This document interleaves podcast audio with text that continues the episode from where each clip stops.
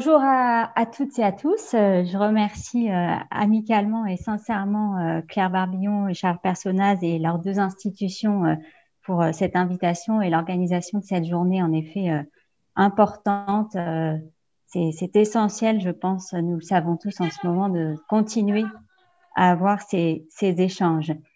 Merci à, l'école du Louvre et à l'INP donc de m'avoir proposé euh, la difficile tâche d'introduire euh, cette, euh, cette journée et ces, deux journées. Beaucoup de thèmes seront abordés avec de nombreux exemples, on, le verra, et la les deux journées vont évidemment, comme l'a dit Charles Personnaz, aborder des sujets très importants pour l'avenir des musées. Sans vouloir donc doublonner les interventions qui suivront de mes collègues, je voudrais simplement et modestement mettre en perspective quelques réflexions euh, à l'aune de cette crise incroyable que nous vivons tous depuis un an. Et je voudrais juste essayer euh, de mettre euh, en perspective donc cette question particulièrement vive. Charles Personnaz l'a dit, qui est de savoir qu'est-ce que ça veut dire aujourd'hui exposer, faire des expositions dans un monde où les musées globalement, même si ça commence à rouvrir, sont fermés ou à peine ouvert euh, et qu'est-ce que ce sera qu'une exposition, qu'est-ce que ce seront que des expositions dans le monde qui les verra rouvrir euh, prochainement, espérons-le. En point de départ de ces réflexions, je voudrais juste rappeler certainement une évidence, euh, mais euh, je pense que c'est important de se le redire, que cette crise que les musées traversent, comme évidemment euh, la société et énormément d'autres secteurs, qu'ils soient culturels ou non culturels, est une crise sans précédent. Sans précédent, euh, ça a été euh, évoqué brièvement, parce que existentiel, je pense qu'on peut le dire. on le sait, de nombreux musées à travers le monde, malheureusement, ne se relèveront probablement pas de cette crise. beaucoup de débats récents l'ont montré. Les associations des professionnels qui sont certainement représentés dans l'assistance, ont beaucoup travaillé sur, sur ces sujets. Qui aurait cru fin 2019, début 2020, euh, dans une époque euh, de création de musées, de fréquentation importante, que en France, en Europe, aux États-Unis, euh, des musées fermeraient? Et qui aurait cru que dans cette vague assez euphorique finalement succéderait qu'à cette vague euphorique succéderait une fermeture brutale et dont on ne connaît pas encore la fin. Si je, me, si je parle comme d'autres de, crise existentielle et sans précédent pour les musées, c'est, euh, et ça on le verra euh, par la suite aujourd'hui et demain, qu'elle euh, a remis en cause certains des fondamentaux de nos professions. D'une part, elle a montré que nos musées n'étaient pas forcément, ni en France ni dans d'autres pays, considérés comme essentiel, selon ce mot euh, familier désormais de cette crise. Beaucoup a été dit sur ce sujet et je, ne rouvre pas le débat, mais je pense que c'est un point qui doit nous interroger en profondeur pour la façon d'aborder les musées.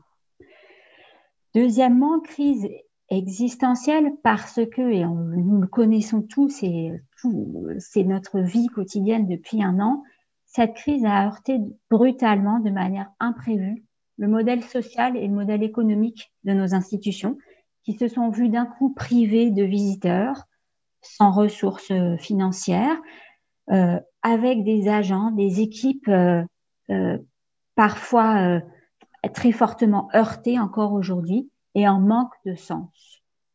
Enfin, cette crise, elle est existentielle aussi parce que elle nous a laissé musées, équipes, tutelles des établissements et beaucoup de collègues ici présents en témoigneront, avec des projets fantômes, des expositions prêtes, montées, pour euh, beaucoup d'entre elles qui n'ont à peine pu être vues, pas ouvertes pour dans certains cas, des projets reportés, sans cesse reportés, des partenariats euh, montés, démontés, euh, parfois abandonnés.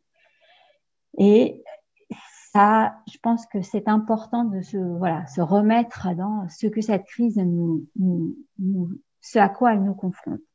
Ceci étant dit, et je voudrais euh, ouvrir évidemment des, propos plus optimistes, la sidération du début de la crise étant passée, et comme on le dit souvent, on peut évidemment espérer, et on le voit déjà, que de cette crise émergent des opportunités pour les musées, pour la culture et pour les réflexions sur, euh, sur nos métiers. Je voudrais peut-être euh, lister trois opportunités euh, qui, à mon sens, ont toutes un lien avec cette question d'exposition qui est l'objet de, la journée d'aujourd'hui et de demain.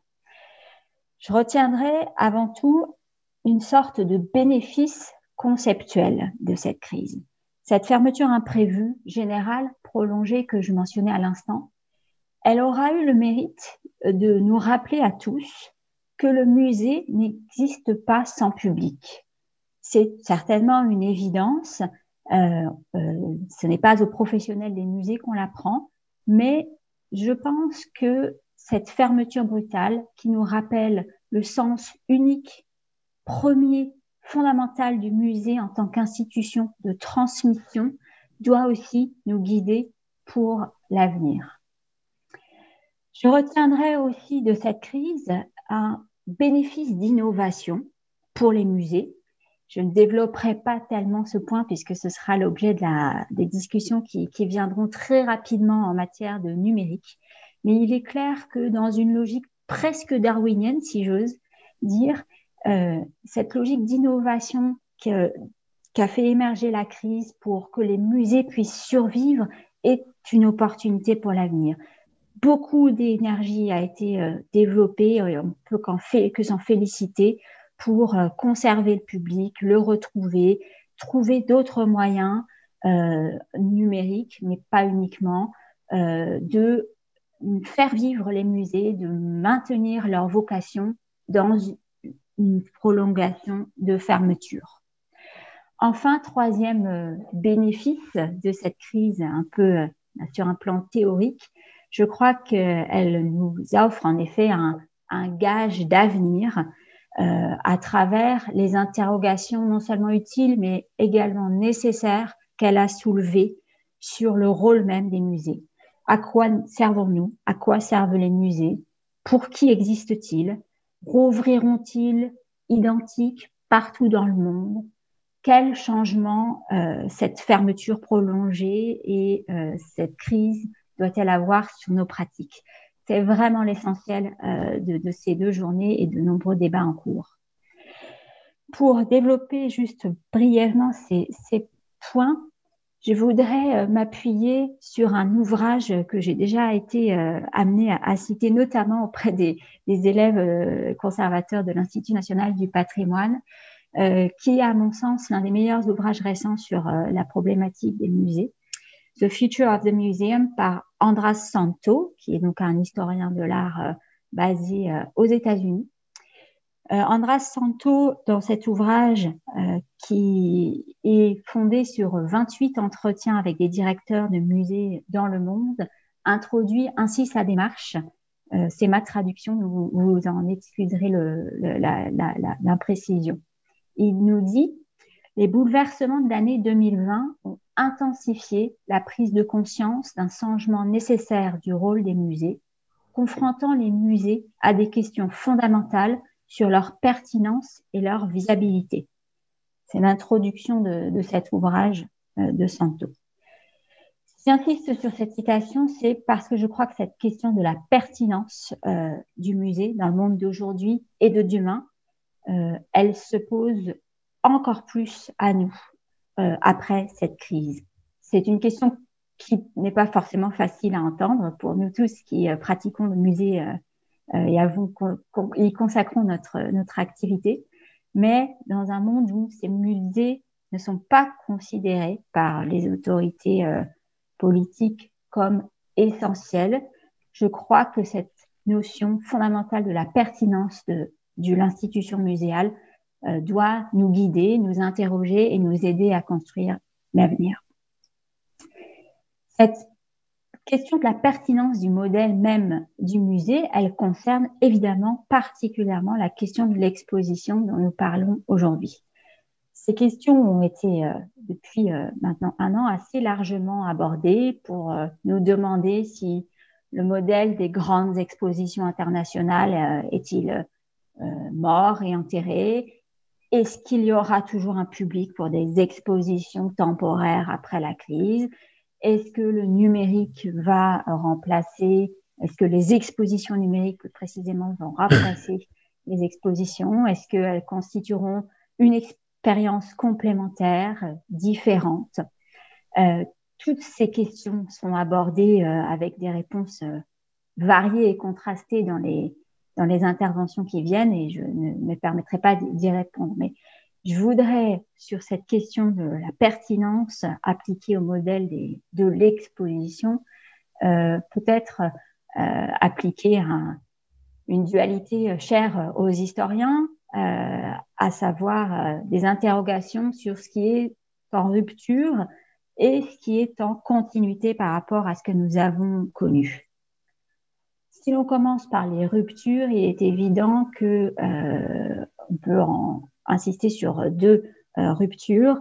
Euh, D'une part, un réel bon numérique euh, dans beaucoup de musées, indéniablement, et euh, les, les, interventions à venir vont le montrer, cette créativité, cette euh, nécessité de garder un contact avec les publics a beaucoup am amélioré la, la l'innovation numérique a beaucoup aidé à, le champ des musées à euh, passer un certain cap en matière de pratiques professionnelles numériques, de nouvelles offres numériques, de nouveaux formats, et c'était certainement quelque chose qui, qui restera.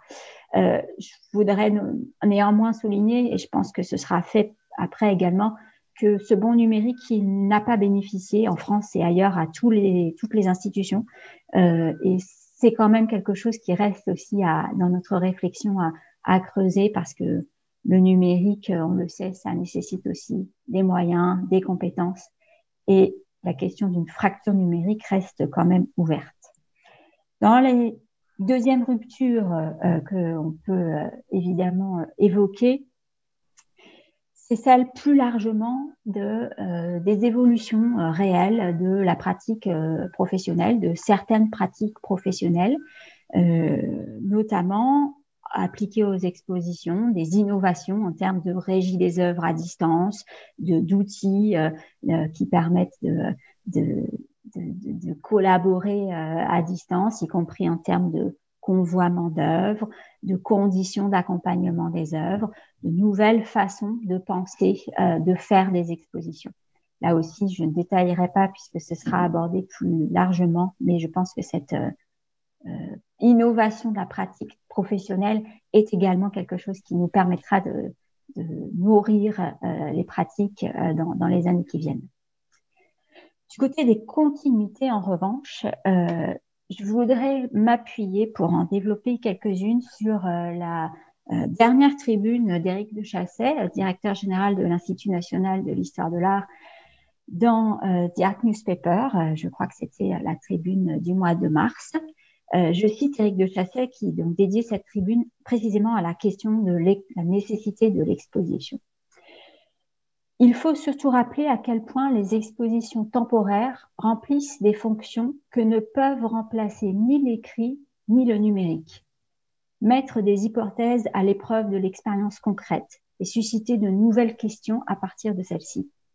Donner la possibilité d'enrichir les collections permanentes, offrir des moments de plaisir indéniablement esthétiques et intellectuels. Dans cette court extrait de, de, cette tribune, je crois que tout est dit et je ne ferai que paraphraser cette analyse que je partage en l'appliquant en particulier à trois continuités qui, euh, à mon sens, semblent souhaitables pour l'avenir des musées et de la pratique de l'exposition. D'une part, euh, la place de l'objet, de l'œuvre. Euh, c'est ce qui, euh, cette citation que je viens de dire, euh, sur, quoi elle insiste et je crois que ce n'est jamais inutile de rappeler que l'expérience de la rencontre avec l'œuvre, quelle qu'elle soit, avec l'objet, avec la trace matérielle, fait tout le sens du musée, fait tout le sens de l'exposition, qu'elle ne peut pas être sacrifiée et qu'elle ne peut pas être remplacée, aussi intéressant et innovant soient les produits numériques, par du distanciel, comme on a l'habitude de le dire aujourd'hui. Ce cette rencontre, ce plaisir de la rencontre, cette réflexion que nous offre le musée est un point fondamental et je crois qu'il est important que cette confrontation physique aux récits, aux œuvres, reste, ça me semble existentiellement nécessaire pour les musées. Le deuxième point, et c'est d'ailleurs lié dans les continuités auxquelles je crois nous devons continuer d'être attentifs, c'est cette euh, notion du musée comme expérience, euh, expérience euh, individuelle, expérience collective, rapport y compris physique. beaucoup de travaux ont été faits et la crise n'a fait que les amplifier sur la question du musée comme lieu de sociabilité, comme lieu d'expérience de vie de partage. Et je pense que c'est essentiel de se rappeler aussi, nous, euh, nous à qui les musées manquent, euh, nous savons aussi à quel point cette euh, notion de l'expérience dans son sens le plus large est essentielle pour, pour l'avenir des musées. Enfin, et c'est un point auquel beaucoup seront très attentifs, je pense, dans les interventions d'hier et d'aujourd'hui, dans les enseignements de cette crise et les continuités sur lesquelles elle nous permet de travailler, il y a cette euh, place majeure de la coopération entre les institutions. Le début de l'année 2020 en particulier, euh, lors de cette fermeture brutale et internationale, a montré une réelle capacité de coopération des musées, euh, nationalement, internationalement, une vraie solidarité. Je pense que beaucoup euh, d'entre nous, d'entre vous l'avez vu, entre institutions pour euh, permettre euh, la tenue des projets, pour permettre que des années, des mois de, travail collectif puissent aboutir. Et cette solidarité, cette, ce sens de la coopération entre institutions et entre professionnels a, je pense, été beaucoup nourri par, par cette crise et cette euh, notion même de, à la fois de réseau et de collaboration qui est fondamentale euh, dans les musées depuis le, début de leur histoire. Euh, je pense c'est également une continuité, voire un élément renforcé par cette crise et sur lequel les musées vont pouvoir s'appuyer pour leur avenir. Et je crois que ce sera aussi pour tous les professionnels des musées un point d'attention et de, d'attention dans la pratique professionnelle que le maintien de, cette, de cette coopération. Coopération donc, rencontre avec les œuvres, expérience du musée, ces trois piliers, je pense, euh, la crise nous a montré aussi qu'ils doivent continuer de rester au cœur de la pratique du musée et de notre pratique des expositions. Enfin, avant de conclure cette, euh, introduction, je voudrais, euh, comme euh, Charles Personnaz l'a fait dans, son ouverture, revenir également sur la question fondamentale de pour qui et pourquoi nous, gens de musée, travaillons. Je parlais en introduction, de cette question, euh, crise existentielle. Qu'a posé cette, cette, crise. Et je pense que cette question de la pertinence du musée qui doit nous interroger s'applique évidemment avant tout sur les publics des musées. Sans musée, il n'y a pas de public, je le disais tout à l'heure. Euh, et donc, la question qui doit nourrir, et qui nourrit déjà d'ailleurs, euh, tous les, toutes les réflexions que sont que, qui sont menées par les professionnels du musée, et de savoir en effet euh, qui sont nos publics euh, à la réouverture, qui seront nos publics dans dix ans, à qui nous adressons-nous, comment mieux le faire, pour dire quoi. Ce pour dire quoi est beaucoup au centre de la journée de demain. Euh, et il est certain que euh, cette, cette crise a montré euh, que la prise en compte des questions sociales, sociétales, environnementales par les musées est une urgence, un impératif. Je lis cette préoccupation et cette prise en compte de la, des questions euh, sociales, sociétales, environnementales à la question des publics parce qu'elle me semble, et je pense que c'est un avis largement partagé, être précisément au cœur d'une demande renforcée, d'une demande émergente euh, des visiteurs, de l'opinion publique, euh, dans un monde où la quête de sens est de plus en plus présente. La crise a heurté euh, le sens, elle a heurté la quête de sens individuelle et collective, et plus que jamais, euh, les musées euh, doivent répondre à, cette, à ces questions. Je ne prétends pas du tout, et beaucoup d'exemples le montrent, euh, que rien n'était fait avant la crise, et je pense que c'est également important de se le dire. Beaucoup de musées travaillaient sur les questions euh, sociales, sociétales, environnementales, notamment à travers de projets participatifs euh, qui, qui, existent depuis des années. Euh, si je ne prends que euh, les musées de Rouen, le Louvre-Lens, par exemple, ont beaucoup travaillé sur ces sujets-là. Des réflexions étaient également fortement lancées, amorcées sur un concept anglophone qui serait celui du slow museum, d'une expérience justement qui sorte de la précipitation, de la rapidité, le Palais des Beaux-Arts de Lille, pour ne citer que lui, a commencé beaucoup à réfléchir à, cette question. La prise en compte de la diversité qui sera au, cœur des enjeux euh, euh, de demain et de l'égalité, de la représentation de la diversité, euh, de, de, l'égalité, étaient aussi des, sujets sur lesquels beaucoup d'établissements ont commencé à, travailler. Le musée de l'homme interviendra demain, le, le bien sûr, le musée de Marseille, notre association franco-américaine, Frame, travaille aussi beaucoup sur ces questions-là.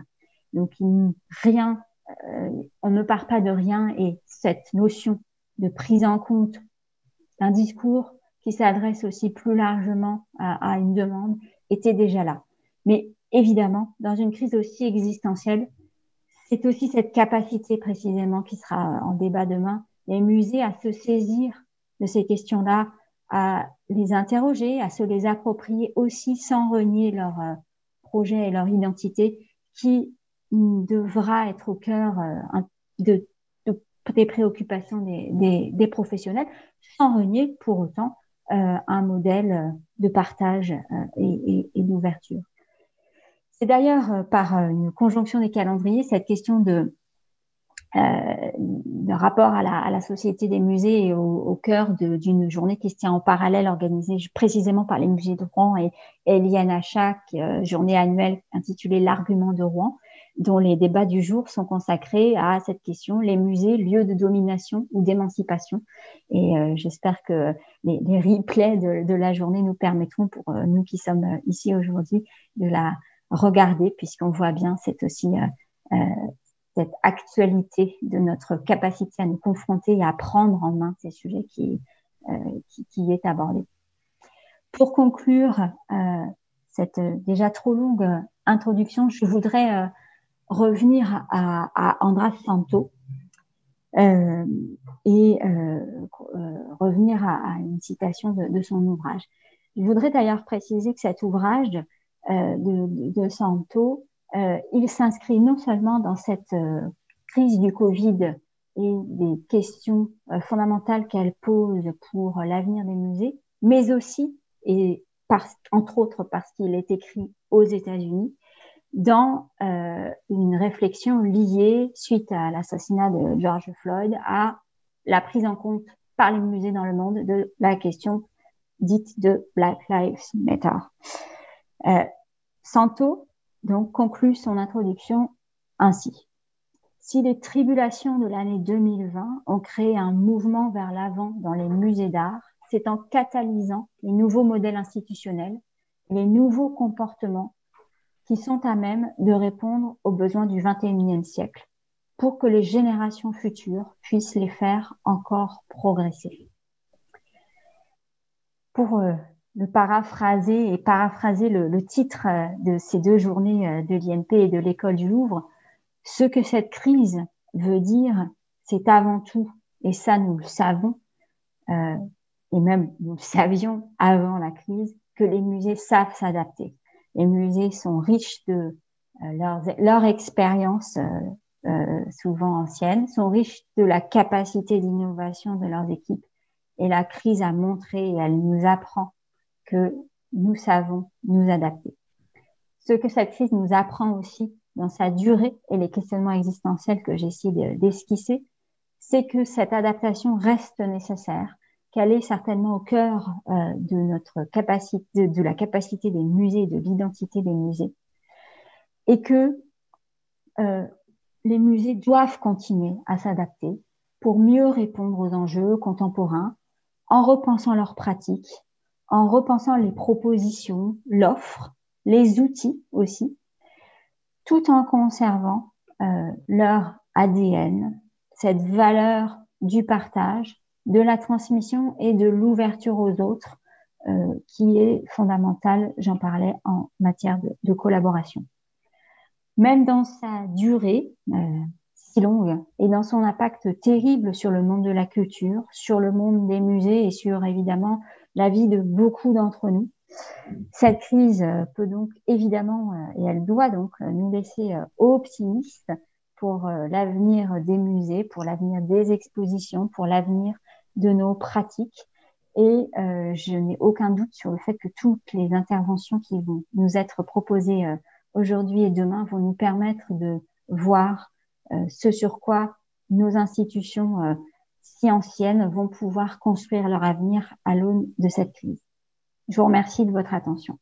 Merci euh, Anne-Solène Roland pour euh, cette introduction euh, extrêmement riche, hein, lumineuse, qui dessinait avec beaucoup de clarté les axes, hein, les problématiques, hein, les enjeux qui ont guidé la, conception de, ces deux journées de colloque, cette nouvelle édition du colloque Ce qu'exposer veut dire, et donc qui, qui nous permettent de rentrer euh, maintenant dans, le, vif des, euh, des débats et, des interventions, avec les interventions de la matinée qui vont nous permettre de creuser un certain nombre des questions que vous avez déjà mises en avant et soulignées, autour notamment de la place des musées et au sein des musées du rôle des expositions et de la manière dont la crise a pu faire évoluer, bouger ce modèle venir euh, réinterroger euh, la notion euh, d'exposition et notamment faire émerger ou faire bouger les lignes autour de la notion d'exposition virtuelle. avant avant d'aborder cette question des expositions virtuelles et plus largement la place hein, des politiques numériques hein, des établissements publics hein, et des musées, nous allons commencer la matinée par une mise en perspective historique autour des pratiques présentielles et des pratiques médiatisées. Et donc, sans plus tarder, je vais passer euh, la parole à Mario euh, D'Angelo qui va assumer la première intervention euh, de la matinée. Donc, Mario D'Angelo, vous êtes chercheur universitaire, professeur émérite à la Burgundy School of Business de Dijon, ainsi que vice-président du cabinet de conseil ID Europe. Vous êtes spécialiste du management des entreprises culturelles et des politiques publiques culturelle, avec un intérêt tout particulier pour les industries créatives et notamment le domaine de la musique. Et donc, vous allez nous permettre, en, début euh, de, cette matinée qui sera consacrée à la révolution euh, numérique euh, liée à la crise sanitaire et au confinement, de réinterroger la notion de pratique présentielle et de pratique médiatisée hein, dans une perspective historique qui va nous permettre, au-delà des ruptures soulevées par cette crise sanitaire, de nous placer dans une perspective et dans une réflexion à plus long terme sur euh, l'histoire des pratiques médiatisées au sein des institutions culturelles. Je vous laisse la parole. Merci Madame Chatin. Donc euh, pour euh, cet exposé sur un vaste sujet, je voudrais avancer quelques éléments pour éclairer ce qui fait la valeur des pratiques en présentiel et la valeur des pratiques médiatisées, et ce faisant, avancer quelques raisons qui militent pour voir pratiques culturelles médiatisées et pratiques culturelles en présentiel dans une complémentarité, concurrence entre les deux.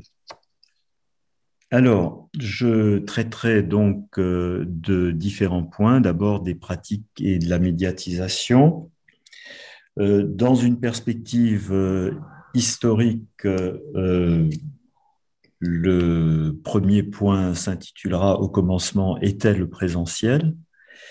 Puis nous aborderons différents aspects du présentiel, en particulier le lien ou les fortes contraintes spatio-temporelles qui sont liées aux activités en présentiel, aux pratiques en présentiel. euh, l'irrésistible ascension de la médiatisation et cependant l'impérissable présentiel, et je terminerai par quelques remarques finales. J'emploie le terme de pratique au sens le plus large, qui englobe toutes les activités, actions, comportements et formes de fréquentation. Euh, si l'on parle de pratique du musée, comme vous le voyez sur ce tableau, euh, nous avons un ensemble très large d'activités professionnelles, amateurs, éducatives, de comportements, d'achats, d'informations, de fréquentation du lieu ou de fréquentation par le web. Les pratiques médiatisées sur le tableau sont indiquées en bleu, mais nous voyons que une large part de ces pratiques s'effectue en présentiel, la visite du musée, la visite des expositions temporaires temporaire dans le musée.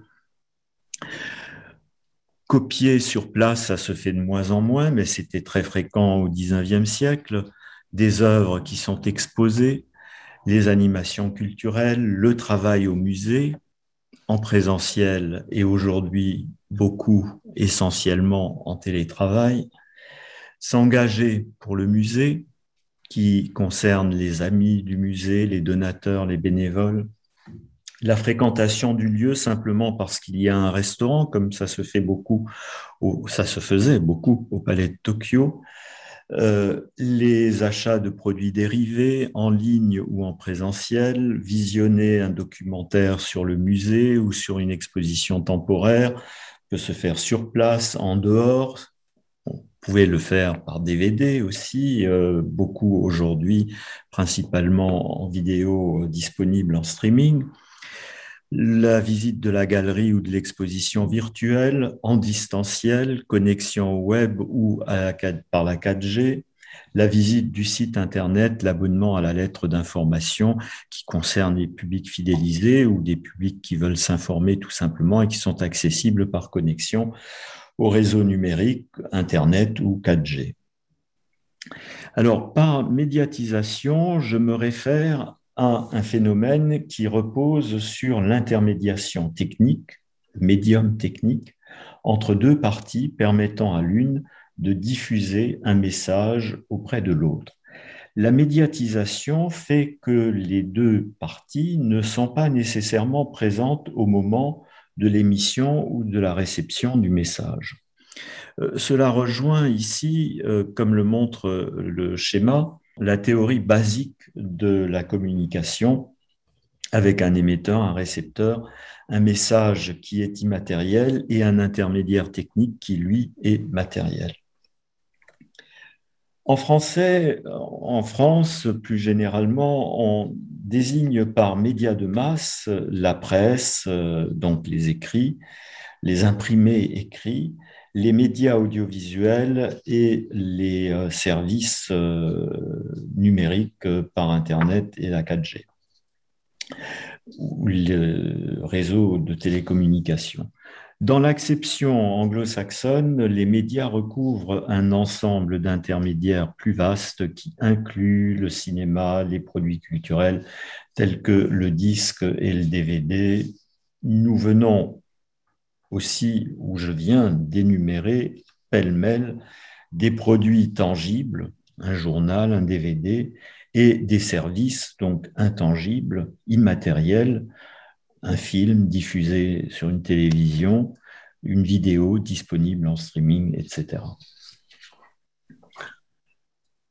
Derrière la plupart des pratiques culturelles, il y a un médium technique qui explique l'usage social des produits et des services qui sont nécessaires à ces pratiques.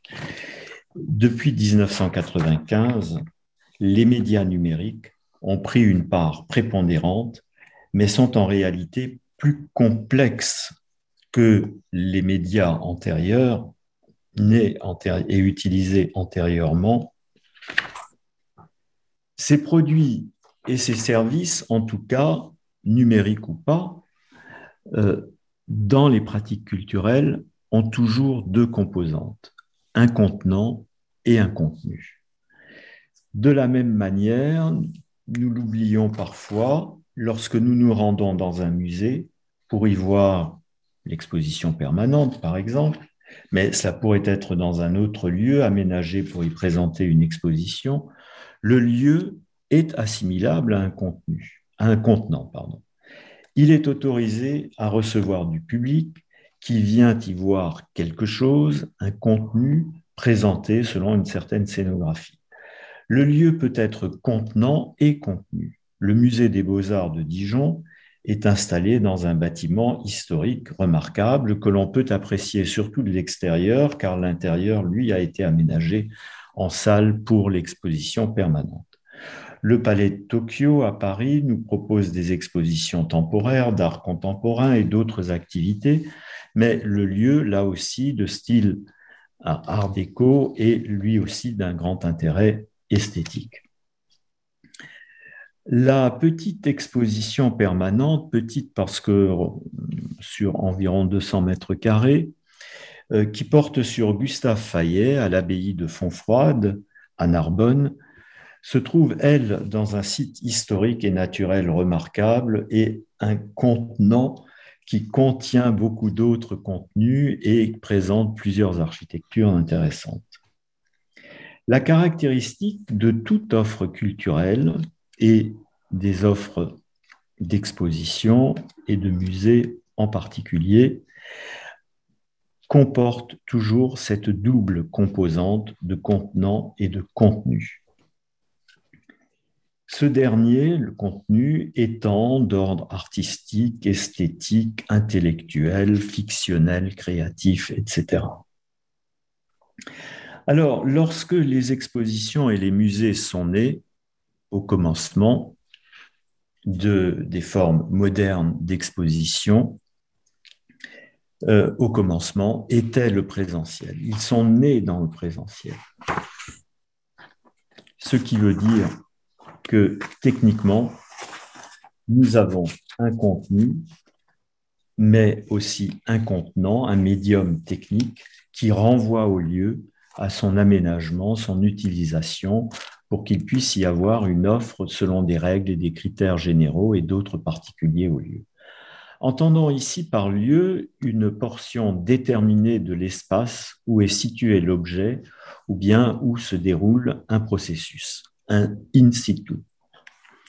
Le lieu peut donc être fermé, un bâtiment, ou ouvert dans un plein air, mais dans les deux cas, il est aménagé avec un dispositif technique qui d'ailleurs n'a cessé de se développer et de se perfectionner depuis le XVIIIe siècle. La visite peut commencer. Le visiteur, qui est aussi spectateur spectatrice, comme le souligne Christian Ruby, est mis en situation dans ce lieu, dans cette portion de l'espace, donc localisé là où il s'est rendu. Le présentiel suppose donc une sortie, sortir de chez soi pour se rendre physiquement en un lieu lui-même définissable comme étant physique. Doit-on faire 500 mètres à pied ou doit-on prendre un TGV ou bien son vélo? La distance et le moyen de transport pour les visiteurs ont évidemment une importance dans le déroulement de ce processus spatialisé. Étant né dans le présentiel, au cours du XVIIIe siècle, les expositions et les musées sont localisés sur des territoires politiques. Ils ont fait dès lors partie de la vie locale de ces territoires ou de leur communauté. Par local, il faut entendre communautés et territoires nationaux, locaux véritablement, ou ethniques même.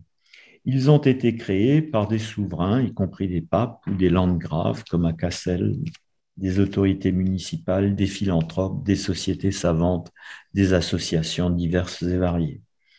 Ces offres dans des lieux physiques ont ensuite connu un formidable essor, un essor certes non linéaire sur ces trois siècles, mais un très fort essor sur les 19e et 20e siècles.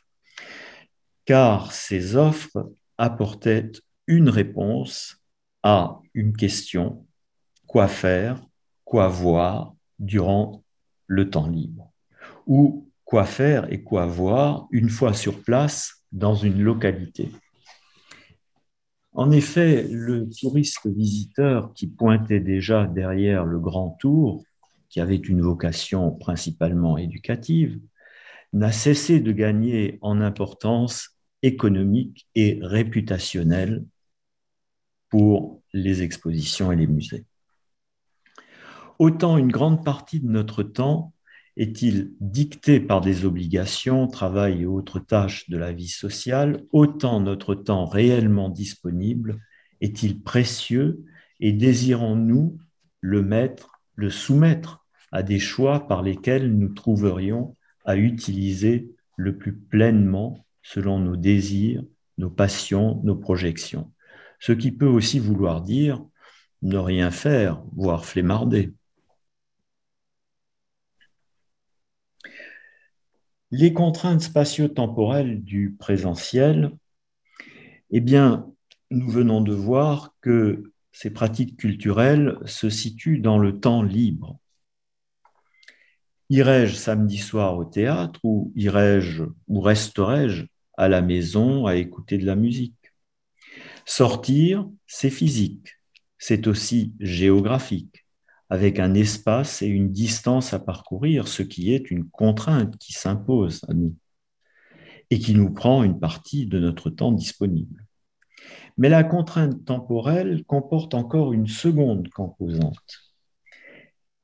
Il est tout à fait exceptionnel de pouvoir visiter une exposition un samedi soir, alors que la possibilité d'aller à ce moment-là au théâtre a une plus forte probabilité. En revanche, si nous devons choisir quoi faire dimanche matin, il est quasi sûr que nous trouverons des musées, des expositions, des lieux à visiter à Paris, à Dijon, comme à Narbonne. Nous devons adapter nos choix en fonction de la temporalité de l'offre, parce que l'échange entre l'offreur et les visiteurs, spectateurs, se fait dans la présence simultanée des deux. Admettons donc que nous sommes partis visiter Fontfroide, dont l'exposition permanente sur Gustave Fayet occupe une toute petite place physiquement, environ 200 mètres carrés, dans ce lieu immense, ce site qui est à la fois du bâti, des jardins et un environnement naturel. C'est donc une sortie, c'est aussi une sortie dans l'espace social, ce qui suppose de potentielles rencontres chemin faisant et sur place. Peut-être même serons-nous plusieurs à s'y retrouver. Un temps passé sur place à apprécier plus ou moins ce qu'on y découvre, ce qui y est dit, un temps passé, un vécu en confrontation avec ce qui est montré et dit. Ce temps vécu en un lieu a demandé un effort, nous venons de le voir, physiquement, économiquement, mais aussi en cerveau disponible, car il y a un divertissement au sens pascalien du terme, appelant à s'investir socialement, sinon on aurait plutôt tendance à rester chez soi. Le choix que nous faisons dans notre divertissement, ici fond froide, renvoie aussi à ce que nous savons ou nous ne savons pas, notre niveau d'information. Une évaluation implicitement du risque que nous prenons, celui de ne pas être satisfait cette sortie. Tous ces aspects ont été conceptualisés dans ce qu'on a appelé l'expérience, que Dominique Bourgeon-Renaud a si bien analysé pour les musées et pour d'autres pratiques culturelles. Cette expérience du musée, de l'exposition, du lieu à visiter a une valeur d'autant plus grande qu'elle se réalise non seulement à travers une contrainte spatio-temporelle, mais qu'elle est en outre éphémère. Il n'en restera que l'émotion, même des souvenirs d'émotion, de satisfaction ou d'insatisfaction, peut-être un produit culturel dérivé acheté sur place ou en ligne, quelques cartes postales, un livre sur Odilon Redon, un pot de miel de l'abbaye, pourquoi pas? C'est dans tout cela que s'enracine la richesse de l'expérience en présentiel, son caractère irremplaçable. J'ai peut-être euh, enfoncé quelques portes ouvertes et je vous prie de m'en excuser, mais je voulais vérifier qu'elles étaient bien ouvertes pour que nous puissions à présent pénétrer dans la pièce principale de mon intervention. La médiatisation, telle que je l'ai définie précédemment, est apparue bien avant les formes modernes d'exposition et de muséographie. Je résumerai ce développement en trois étapes principales. La première, ce sont les imprimés, présents déjà au XVIIIe siècle, mais qui ne deviennent des médias de masse en Europe et en Amérique du Nord qu'à la fin du XIXe siècle, incluant la photographie, ce qui est évidemment important.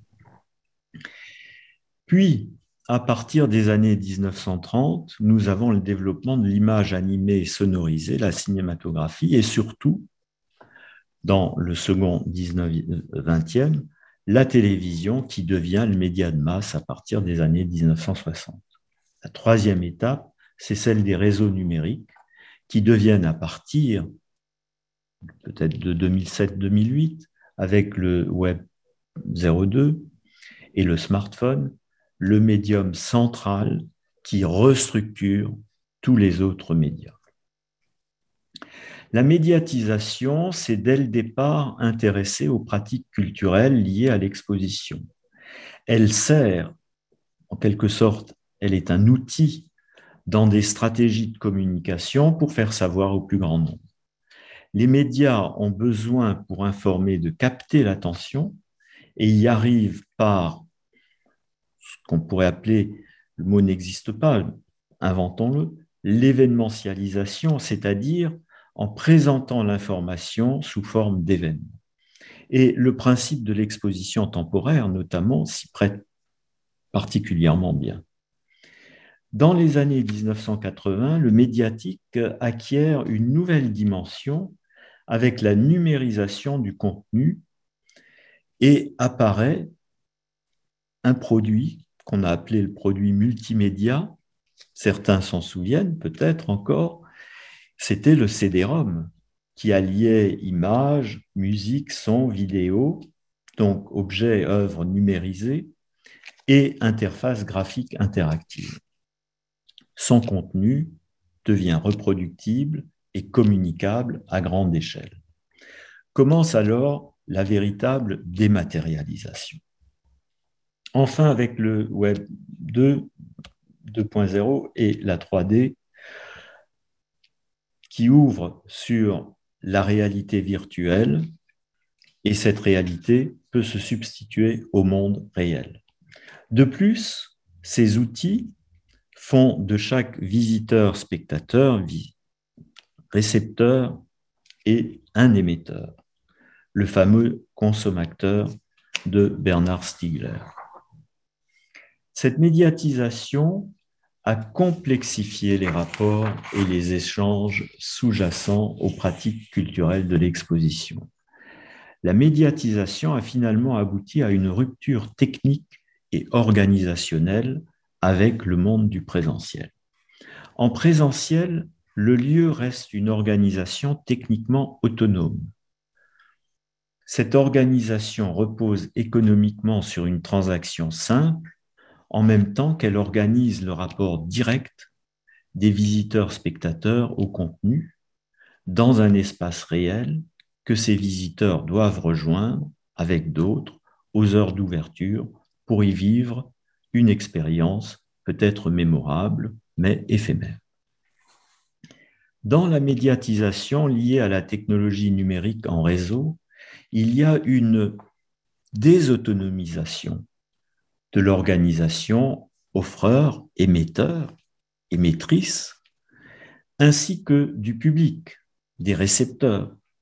Tous deux deviennent les parties d'un écosystème, un système reposant sur un environnement technique, plateforme en réseau, qui va jouer non seulement comme un outil de médiatisation événementielle,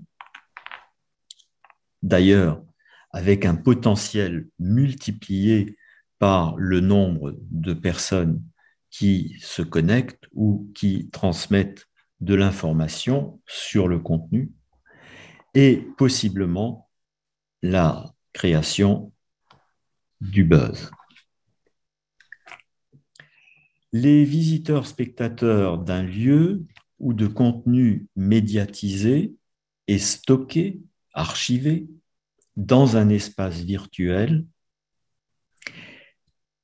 ont ces contenus à portée de quelques clics. Ces visiteurs récepteurs ne sont plus liés à l'offreur émetteur, ne sont plus liés temporellement à cet offreur émetteur, ni à ses contingences organisationnelles, et ne sont plus impactés par la distance qui les sépare de l'offreur émetteur. Ils ne sont plus impactés par la distance. Curieusement, cette liaison nous l'appelons en distanciel alors qu'il n'y a plus que la distance de quelques clics. Il en résulte une transformation du rapport économique qui est sous-jacent aux nouvelles pratiques générées par la technologie du système médiatique numérique. Les modes de transaction sont modifiés. L'abonnement devient la transaction la plus utilisée. Mais les conditions d'émergence du web ont surtout développé des marchés bifaces, comme les a conceptualisés Jean Tirole. Les annonceurs payent l'essentiel des coûts des services numériques à condition que l'effet réseau fonctionne et crée de la notoriété et de l'audience. Globalement, la monétisation par les utilisateurs finaux reste cependant difficile. Dans un système économique complexe avec diverses possibilités de faire payer les coûts de production et de mise à disposition, abonnement, publicité, annonceurs, parrainage, etc. Parfois pay-per-view. Euh, nous sommes dans un système donc qui est très différent du lieu organisé à transaction simple paiement par le visiteur spectateur ou les visiteurs spectateurs à l'entrée et éventuellement des annonceurs ou des parrainages. La capacité d'accueil dans le monde virtuel n'est plus limitée au lieu. On peut passer potentiellement à une économie d'échelle. Alors que le présentiel est lié à une économie de petite ou moyenne échelle, on produit un prototype qui est diffusé dans un lieu, parfois dans plusieurs lieux si l'exposition tourne, mais il y a principalement un, il y a un coût fixe au départ et il y a ensuite des coûts de l'accueil, des coûts euh, globalement de l'accueil qui incluent le bâtiment, le fonctionnement technique du euh, médium, euh, ce coût disparaît pratiquement totalement dans le monde virtuel. Il y a un coût fixe au départ et très peu de coûts variables comparativement au présentiel. La production de prototypes est le coût principal et la diffusion de masse a un coût réduit par rapport au présentiel. Alors la question est celle de la substitution, la médiatisation par création d'un univers virtuel, elle n'est pas une substitution. Mais y a-t-il un risque de substitution à l'offre en présentiel? Dans une économie de l'attention, la ressource rare devient paradoxalement le temps disponible parce que l'envie. Alors, il n'y a pas autant de paradoxes que cela. Nous avons vu qu'il y a des gains de temps. D'un côté, il n'y a plus cette distance à franchir pour se rendre dans un lieu, mais l'environnement médiatique qui devient, qui est omniprésent, envahit la vie des gens, envahit notre vie. Guy Debord écrivait dans ses commentaires sur la société du spectacle paru en 1992 qu'il y a dans la société médiatisée, je le cite, la construction d'un présent perpétuel qui veut oublier le passé et donne l'impression de croire à un avenir. Et cette pression médiatique pousse, je le cite, à courir vite derrière l'inflation des signes dépréciés de la vie. Ajoutons à ce jugement un autre élément qui finit par jouer négativement, c'est l'enfermement de l'individu.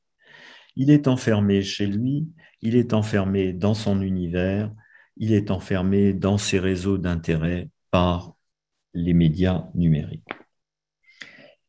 Et les clameurs actuelles, toutes générations confondues, témoignent d'un besoin ressenti d'espace, mais non pas d'espace virtuel pour individus ou foyers isolés, mais le besoin d'espace réel, physique, social et humain. Ce qui m'amène à la remarque finale. Il me manquera aujourd'hui le café d'accueil, les échanges informels avec les participants, avec vous, vous tous, participants au colloque, cette valeur ajoutée forte du présentiel, de l'événement en présentiel, d'un colloque en présentiel, d'une exposition en présentiel. Et cette valeur ajoutée ne peut pas, pour le moment, compte tenu de la technologie existante, être comblée. Et ici, le distanciel porte bien son nom, c'est la distance sociale et humaine. Merci de votre attention. Merci, euh, Monsieur euh, D'Angelo, pour euh, cette intervention préliminaire hein, qui avait le mérite de reposer un certain nombre d'éléments de définition, de nous rappeler que le musée, au départ, c'est en effet une expérience du présentiel, des œuvres, un lieu, un moment, un cadre spatio-temporel, des émotions, et puis de nous avoir rappelé ou de nous avoir incité à réfléchir hein, sur la notion de euh, médiatisation, de pratiques médiatisées hein, en, le réinscrivant dans une perspective euh, historique. Euh, ces propos liminaires vont nous permettre à présent de nous interroger de manière plus concrète sur ce que l'expérience de la crise sanitaire cette année a réinterrogé hein, de ces pratiques et de ces rapports au présentiel et aux pratiques médiatisées en abordant de manière euh, plus euh, concrète maintenant euh, la notion d'exposition virtuelle. La rupture assez majeure de l'année présente consiste en la fermeture de nos musées qui a placé au cœur de notre relation au public les pratiques numériques et notamment la question des expositions virtuelles. Le colloque, ce qu'exposer veut dire, fonctionne beaucoup sur des études de cas, des retours d'expérience. Donc nous avons choisi euh, de faire appel à un certain nombre d'intervenants euh, pour venir nous parler très concrètement de ce qu'est une exposition virtuelle, de ce qu'elle peut être euh, de longue date, hein, avec l'expérience déjà ancienne de la Bibliothèque nationale de France en la matière. Charles Personnaz rappelait dans son introduction que cette pratique a déjà plusieurs dizaines d'années de recul et d'expérience à la Bibliothèque nationale de France. Et puis, un, exemple euh, plus, euh, plus récent qui témoigne euh, des innovations, de la créativité dont ont pu faire preuve les musées cette année avec l'exemple du Centre Pompidou et de l'exposition virtuelle de la série des Bleus. Donc nous, nous allons nous interroger de manière maintenant très, très concrète, hein, très directe hein, sur la question des expositions virtuelles, hein, de la manière dont on les conçoit, dont on les fait vivre, dont elles peuvent être euh, source d'innovation ou en tout cas de, réinterrogation sur la notion même d'exposition.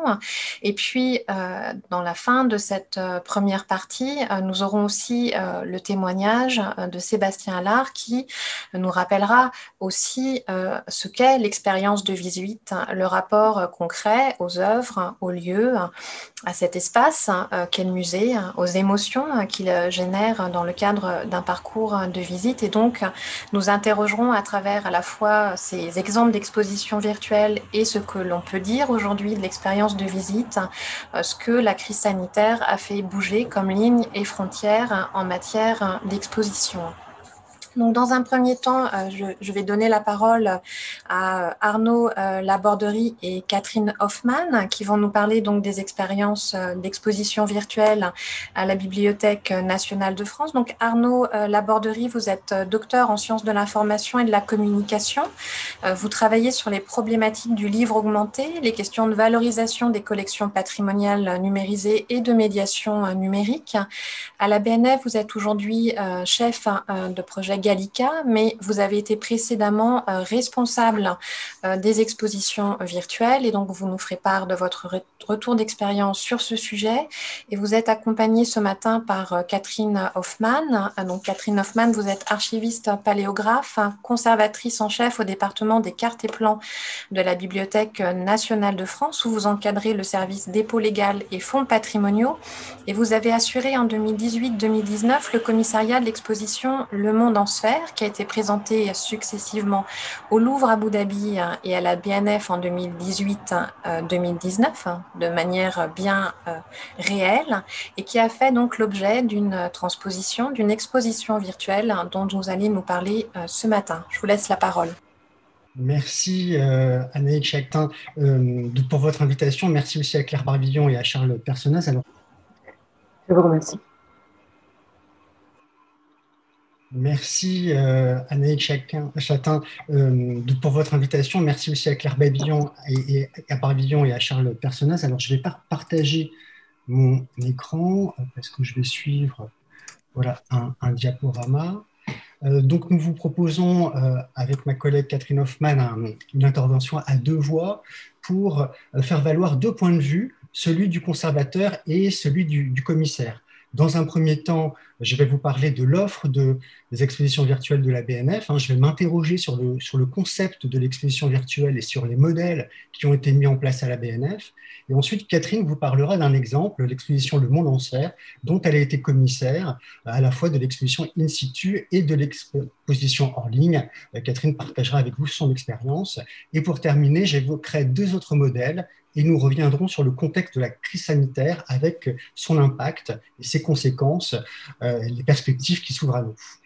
Alors, vous l'avez rappelé, hein, euh, la BMF produit des expositions virtuelles depuis une vingtaine d'années et elle propose donc sur un portail que vous voyez à l'écran euh, plus d'une centaine d'expositions dont toutes ont été euh, euh, euh, réalisées à l'occasion d'une exposition réelle et les toutes premières datent de la fin des années 90. Ce portail s'organise en, en, galerie que vous voyez là détaillé à l'écran. Alors on pourrait croire que sur 20 ans, le format ergonomique et éditorial des expositions virtuelles est beaucoup évolué. En fait, pas tant que ça.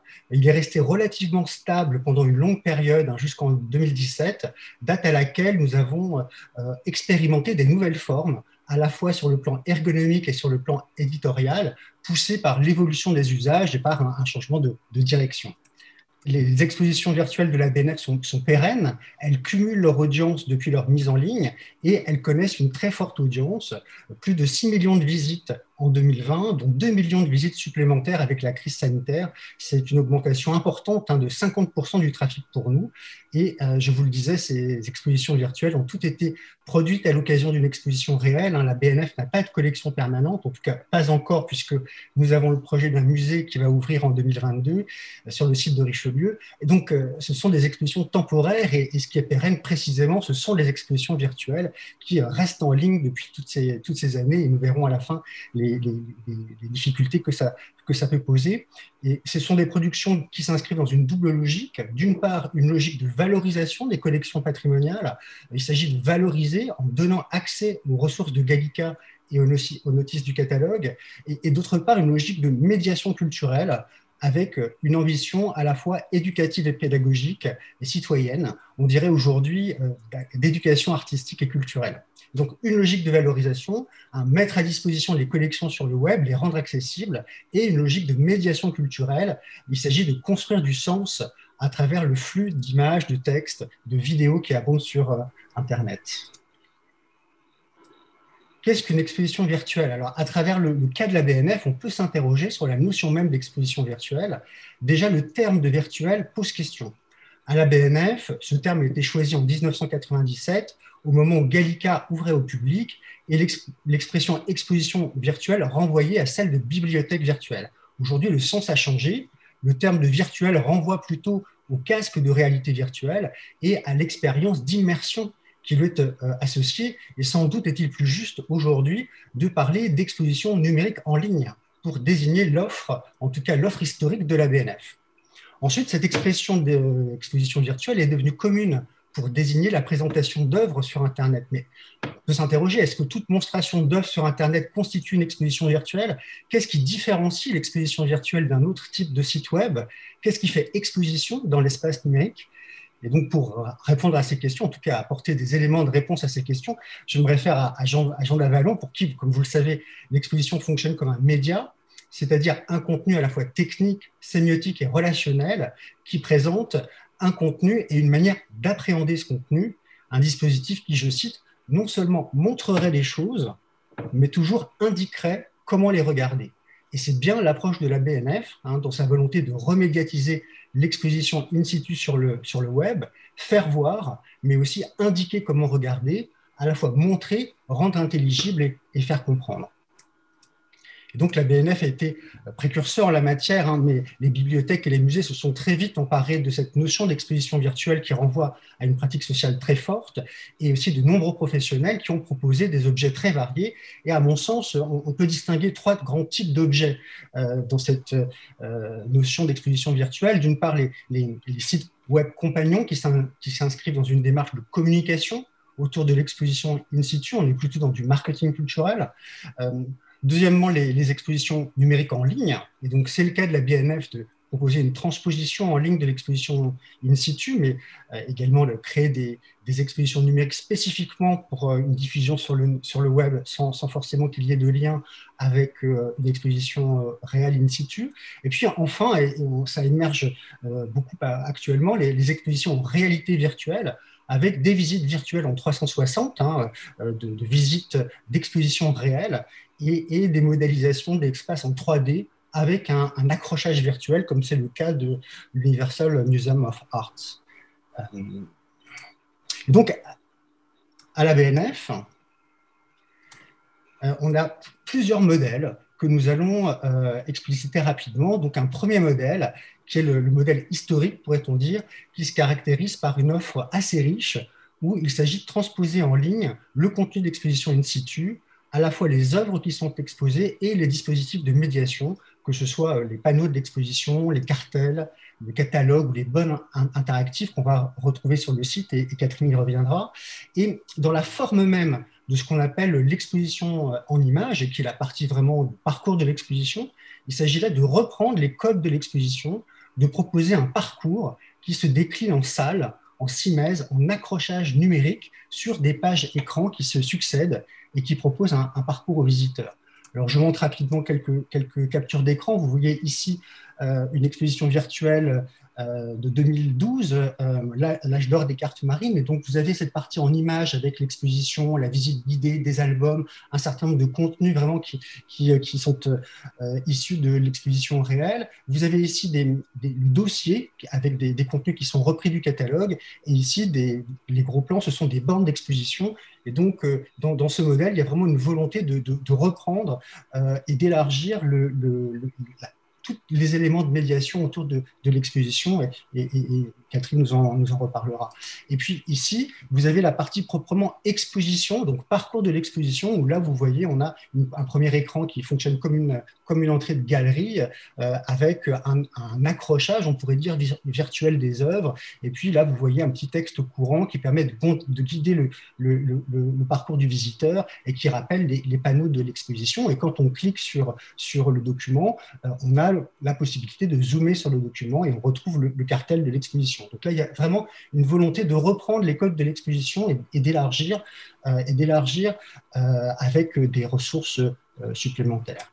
Et puis, autre modèle, hein, depuis, 2010, depuis 2017, c'est une autre logique en fait euh, qui préside à la refonte ergonomique et éditoriale du, site, euh, une logique qui est plutôt issue de la conception de l'interface et donc qui est centrée sur l'utilisateur et sur l'usage, hein, sur ce qu'on appelle l'expérience utilisateur avec euh, l'ambition de, construire une nouvelle relation au public. Alors on, on passe en fait d'une logique qui est initialement centrée sur les collections à une logique recentrée sur les usages, avec la préoccupation que le site s'adapte au téléphone portable et la volonté de faire une place plus grande à la vidéo et à l'animation. Et donc, en termes de forme ergonomique et éditoriale, on passe d'une succession de pages écran ou de pages dossiers hein, euh, à, un, ensemble de pages uniques qui sont des pages défilantes, hein, comme sur le téléphone portable, dans un format éditorial qu'on appelle le scrollytelling, c'est un mot valise qui est formé de, scrolling défilé et de telling raconté, c'est-à-dire qu'on va raconter le parcours de l'exposition dans une page qui intègre différents médias, de l'image, du texte, de la vidéo, des animations. C'est ce que nous allons voir avec l'exemple Le Monde en sphère et je, cède la parole à ma collègue Catherine Hoffman qui va vous en parler. Merci Arnaud de m'avoir invité et de me céder la parole. Donc, j'ai, en tant que, donc, euh, j'ai été commissaire à la fois de l'exposition dont euh, Arnaud vient de parler, euh, l'âge d'or de carte marine, et commissaire également donc l'exposition Le Monde en sphère, dont on va parler là maintenant. Et donc, j'ai pu mesurer, dans une certaine mesure, cette évolution, ce tournant technologique et, conceptuel qui a été effectué à la Bibliothèque nationale. Et ce que je voulais dire tout d'abord, c'est que donc, le tournant qui a été pris permet une transposition, à mon sens, plus fidèle au propos et au déroulé de l'exposition physique, euh, puisque si j'évoque mon souvenir de, l'âge d'or des cartes marines, c'est un, un, portail qui, c'est un site qui se présente plutôt comme un portail d'accès en fait à l'ensemble des ressources de la Bibliothèque nationale sur les cartes marines et sur euh, les grandes découvertes et les explorations d'une manière générale. Euh, donc, en 2019, avec l'exposition Le Monde en sphère, on a une, euh, une évolution sur le plan formel, euh, dont on va parler euh, plus précisément, mais aussi dans la conception même de l'exposition qui est resserrée en fait sur le propos de l'exposition in situ. on peut dire, on ne s'est pas interdit non plus d'ajouter des éléments de contexte supplémentaires grâce à l'intervention d'un historien d'astronomie, Denis Savoie, ou d'intégrer des œuvres significatives qui n'étaient pas présentes dans l'exposition, parce qu'on souhaitait renforcer en fait la euh, sur cette exposition à l'attention du public distant. Donc, premier point, une transposition plus fidèle euh, à l'exposition in situ. Deuxième point, une forte articulation entre les dispositifs numériques in situ et ceux qui ont été déclinés sur le web. Et en l'espace, ces, quelques années qui séparent les deux expositions, en fait, m'ont permis de montrer, de, comprendre en fait la, montée en puissance en fait des dispositifs numériques euh, à l'intérieur même euh, des espaces euh, d'exposition en salle. L'exposition Les mondes en sphère avait un, un sujet assez complexe puisqu'elle articulait des notions d'histoire des sciences, d'histoire d'un patrimoine peu accessible euh, des globes et les sphères armillaires, et aussi l'histoire de la représentation de ces objets euh, pendant, dans les arts pendant 2000 ans. Donc, ce sujet complexe nous avait amené, dès l'exposition présentée au Louvre à Abu Dhabi en 2018, à concevoir de nombreux dispositifs de médiation, et en particulier des dispositifs numériques qui étaient destinés donc à présenter euh, au, grand public des notions qui, qui, qui, sont moins familières aujourd'hui, euh, sur la géométrie de la sphère, ou bien à explorer certains de ces objets euh, qui sont euh, peu manipulables et qui surtout demandent une véritable médiation pour qu'on puisse appréhender leur contenu scientifique. Donc, euh, dans l'exposition in situ, nous avions un certain nombre de dispositifs que nous avions pu concevoir grâce à un mécène japonais qui nous avait permis de faire la numérisation en 3D des globes en 2015 et 2016 nous avons pu concevoir des dispositifs qui ont été transposés donc en partie dans l'exposition en ligne sous la forme de format euh, vidéo de façon à être plus adapté à une diffusion en ligne et sur les réseaux sociaux. Euh, ce qu'on voulait souligner, c'est que effectivement, on a mis en place depuis 2017 de nouveaux formats ergonomiques et éditoriaux. Donc, vous avez donc dans cette exposition, vous avez euh, une présentation assez claire de l'exposition sous la forme euh, d'onglets qui, en storytelling, comme l'a expliqué Arnaud tout à l'heure, qui présentent en fait véritablement les, les, grands euh, parties de l'exposition. Vous avez un onglet d'introduction qui balaye en fait l'ensemble du thème. Et vous avez euh, quelques éléments, euh, quelques onglets supplémentaires qui permettent d'aller plus loin et qui sont surtout d'autres entrées vers l'exposition, euh, un onglet repère, portrait ou chronologie. ce qui est intéressant à l'intérieur d'un onglet dans Storytelling, c'est l'alternance en fait de différents formats de, de, de, diffusion en fait. Vous avez d'un côté des entretiens qui donnés par les commissaires de l'exposition ou des spécialistes. Vous avez les, œuvres qui sont présentées elles-mêmes avec des cartels euh, qui peuvent être développés. Euh, donc vous avez euh, ce que montre Arnaud à l'écran, donc l'œuvre elle-même et un cartel qui peut être développé et, éventuellement le renvoi vers l'œuvre complète dans Gallica. Dans Gallica, qui est la bibliothèque virtuelle de la Bibliothèque nationale. En ce qui concerne les globes en 3D, nous avions pu réaliser la numérisation en 3D d'un certain nombre de globes que l'on a pu intégrer dans ce dispositif euh, numérique au sein de l'exposition virtuelle. Certains de ces les dispositifs euh, vidéo dont je parlais tout à l'heure, qui reprennent véritablement euh, ce que nous avions conçu in situ, sont accessibles aussi pour trois d'entre eux dans l'exposition virtuelle, comme vous le montre Arnaud à l'écran, nous avons sous la forme d'animation vidéo. Et puis, nous avons plus classiquement accès, euh, donné accès à des albums thématiques euh, qui euh, étaient présents dans l'exposition ou qui ont été conçus spécialement pour l'exposition virtuelle. Tous ces dispositifs, en fait, se retrouvent complémentaires, présentés sur une même page continue en, en storytelling. Pour passer euh, au, deuxième point de mon intervention, les avantages et les inconvénients de, de, ce type d'exposition virtuelle? Les avantages sont nombreux et je vais enfoncer des portes ouvertes.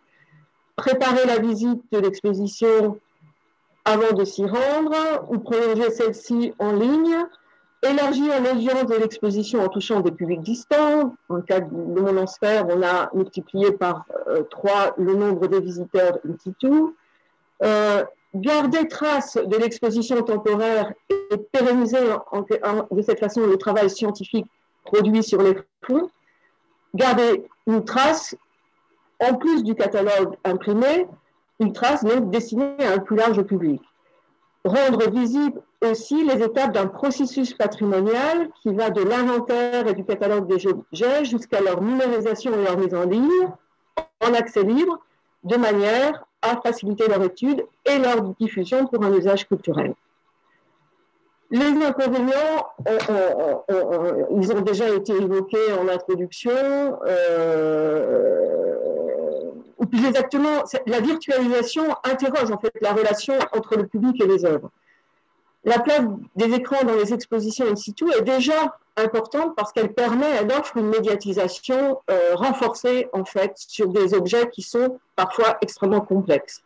Donc dans le cas de Le Monde en sphère, comme je le soulignais tout à l'heure, c'était cette médiation euh, numérique elle nous a favorisé en fait la médiation scientifique sur le contenu de l'exposition et a permis de faire rentrer les visiteurs à l'intérieur des objets qu'on ne peut pas manipuler ni observer facilement. D'autre part, les expositions euh, virtuelles, en fait, ne, peuvent pas remplacer le rapport direct à la matérialité de l'objet. Euh, dans une exposition virtuelle, on ne peut pas avoir en regard l'objet et son, euh, son image, et donc on ne peut pas apprécier ni sa matérialité ni son échelle, et c'est un biais qui est introduit dans l'observation pour l'internaute qui n'en a pas forcément conscience. Euh, à titre d'exemple, dans, l'exposition Le en sphère, nous avions une petite sphère antique extrêmement précieuse de 6 euh, cm de diamètre. Nous avions une sphère du XVIe siècle également extrêmement précieuse de 60 cm de diamètre et une espèce de globe gigone de la fin du XVIIIe siècle qui faisait 1,20 m de diamètre et 2,40 m de hauteur. Donc ces éléments-là euh, sont difficilement euh, transposables euh, sans un effort de la part de l'internaute dans une exposition virtuelle.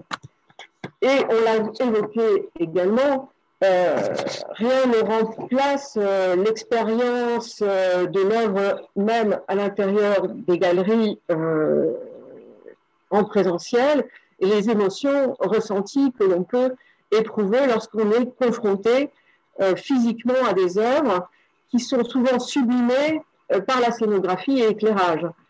Et c'est aussi, euh, au-delà de cette euh, comment dire, émotion esthétique, c'est aussi une expérience intellectuellement extrêmement précieuse pour des chercheurs qui ne travaillent souvent que sur des reproductions de facsimilés et qui, à l'occasion d'une visite en présentiel, sont parfois confrontés pour la première fois à la matérialité d'objets qu'ils connaissent très bien par ailleurs.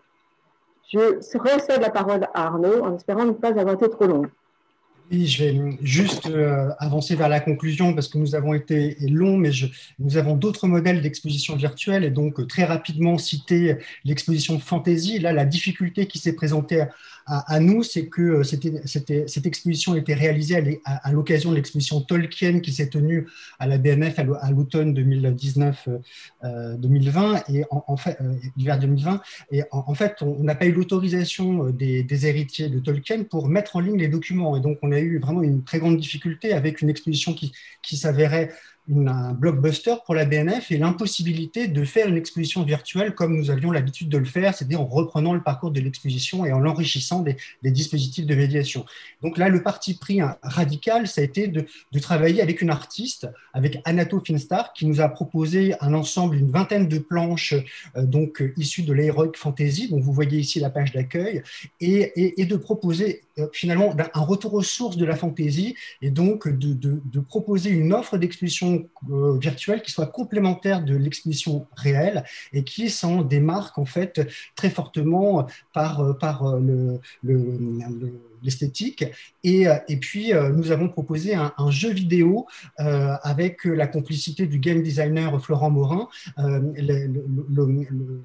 L'idée étant de, proposer une offre au jeune public et de cibler davantage les, publics à travers ce, nouveau modèle d'exposition virtuelle euh, et en partant de la, création artistique pour aller vers le document patrimonial et une entrée en matière par le jeu, le jeu vidéo, pour euh, conquérir un, jeune public et à travers l'expérience qui lui proposée, découvrir les codes de la fantaisie pour ensuite euh, se plonger dans les ressources patrimoniales.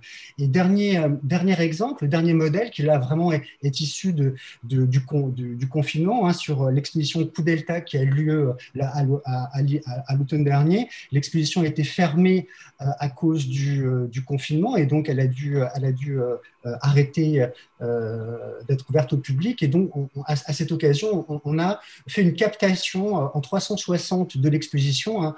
Pour ceux qui ont eu la chance de la visiter, c'est une exposition très, très singulière puisque les œuvres sont presque en flottement dans l'espace. Et donc, la visite virtuelle, là, essaye de restituer cette expérience immersive qui était proposée par l'exposition même dans, un, dans, un, dans une visite virtuelle avec une soixantaine de points d'interaction qui permettent de se déplacer véritablement dans l'exposition et de, et de pouvoir zoomer sur les œuvres et d'afficher le, cartel.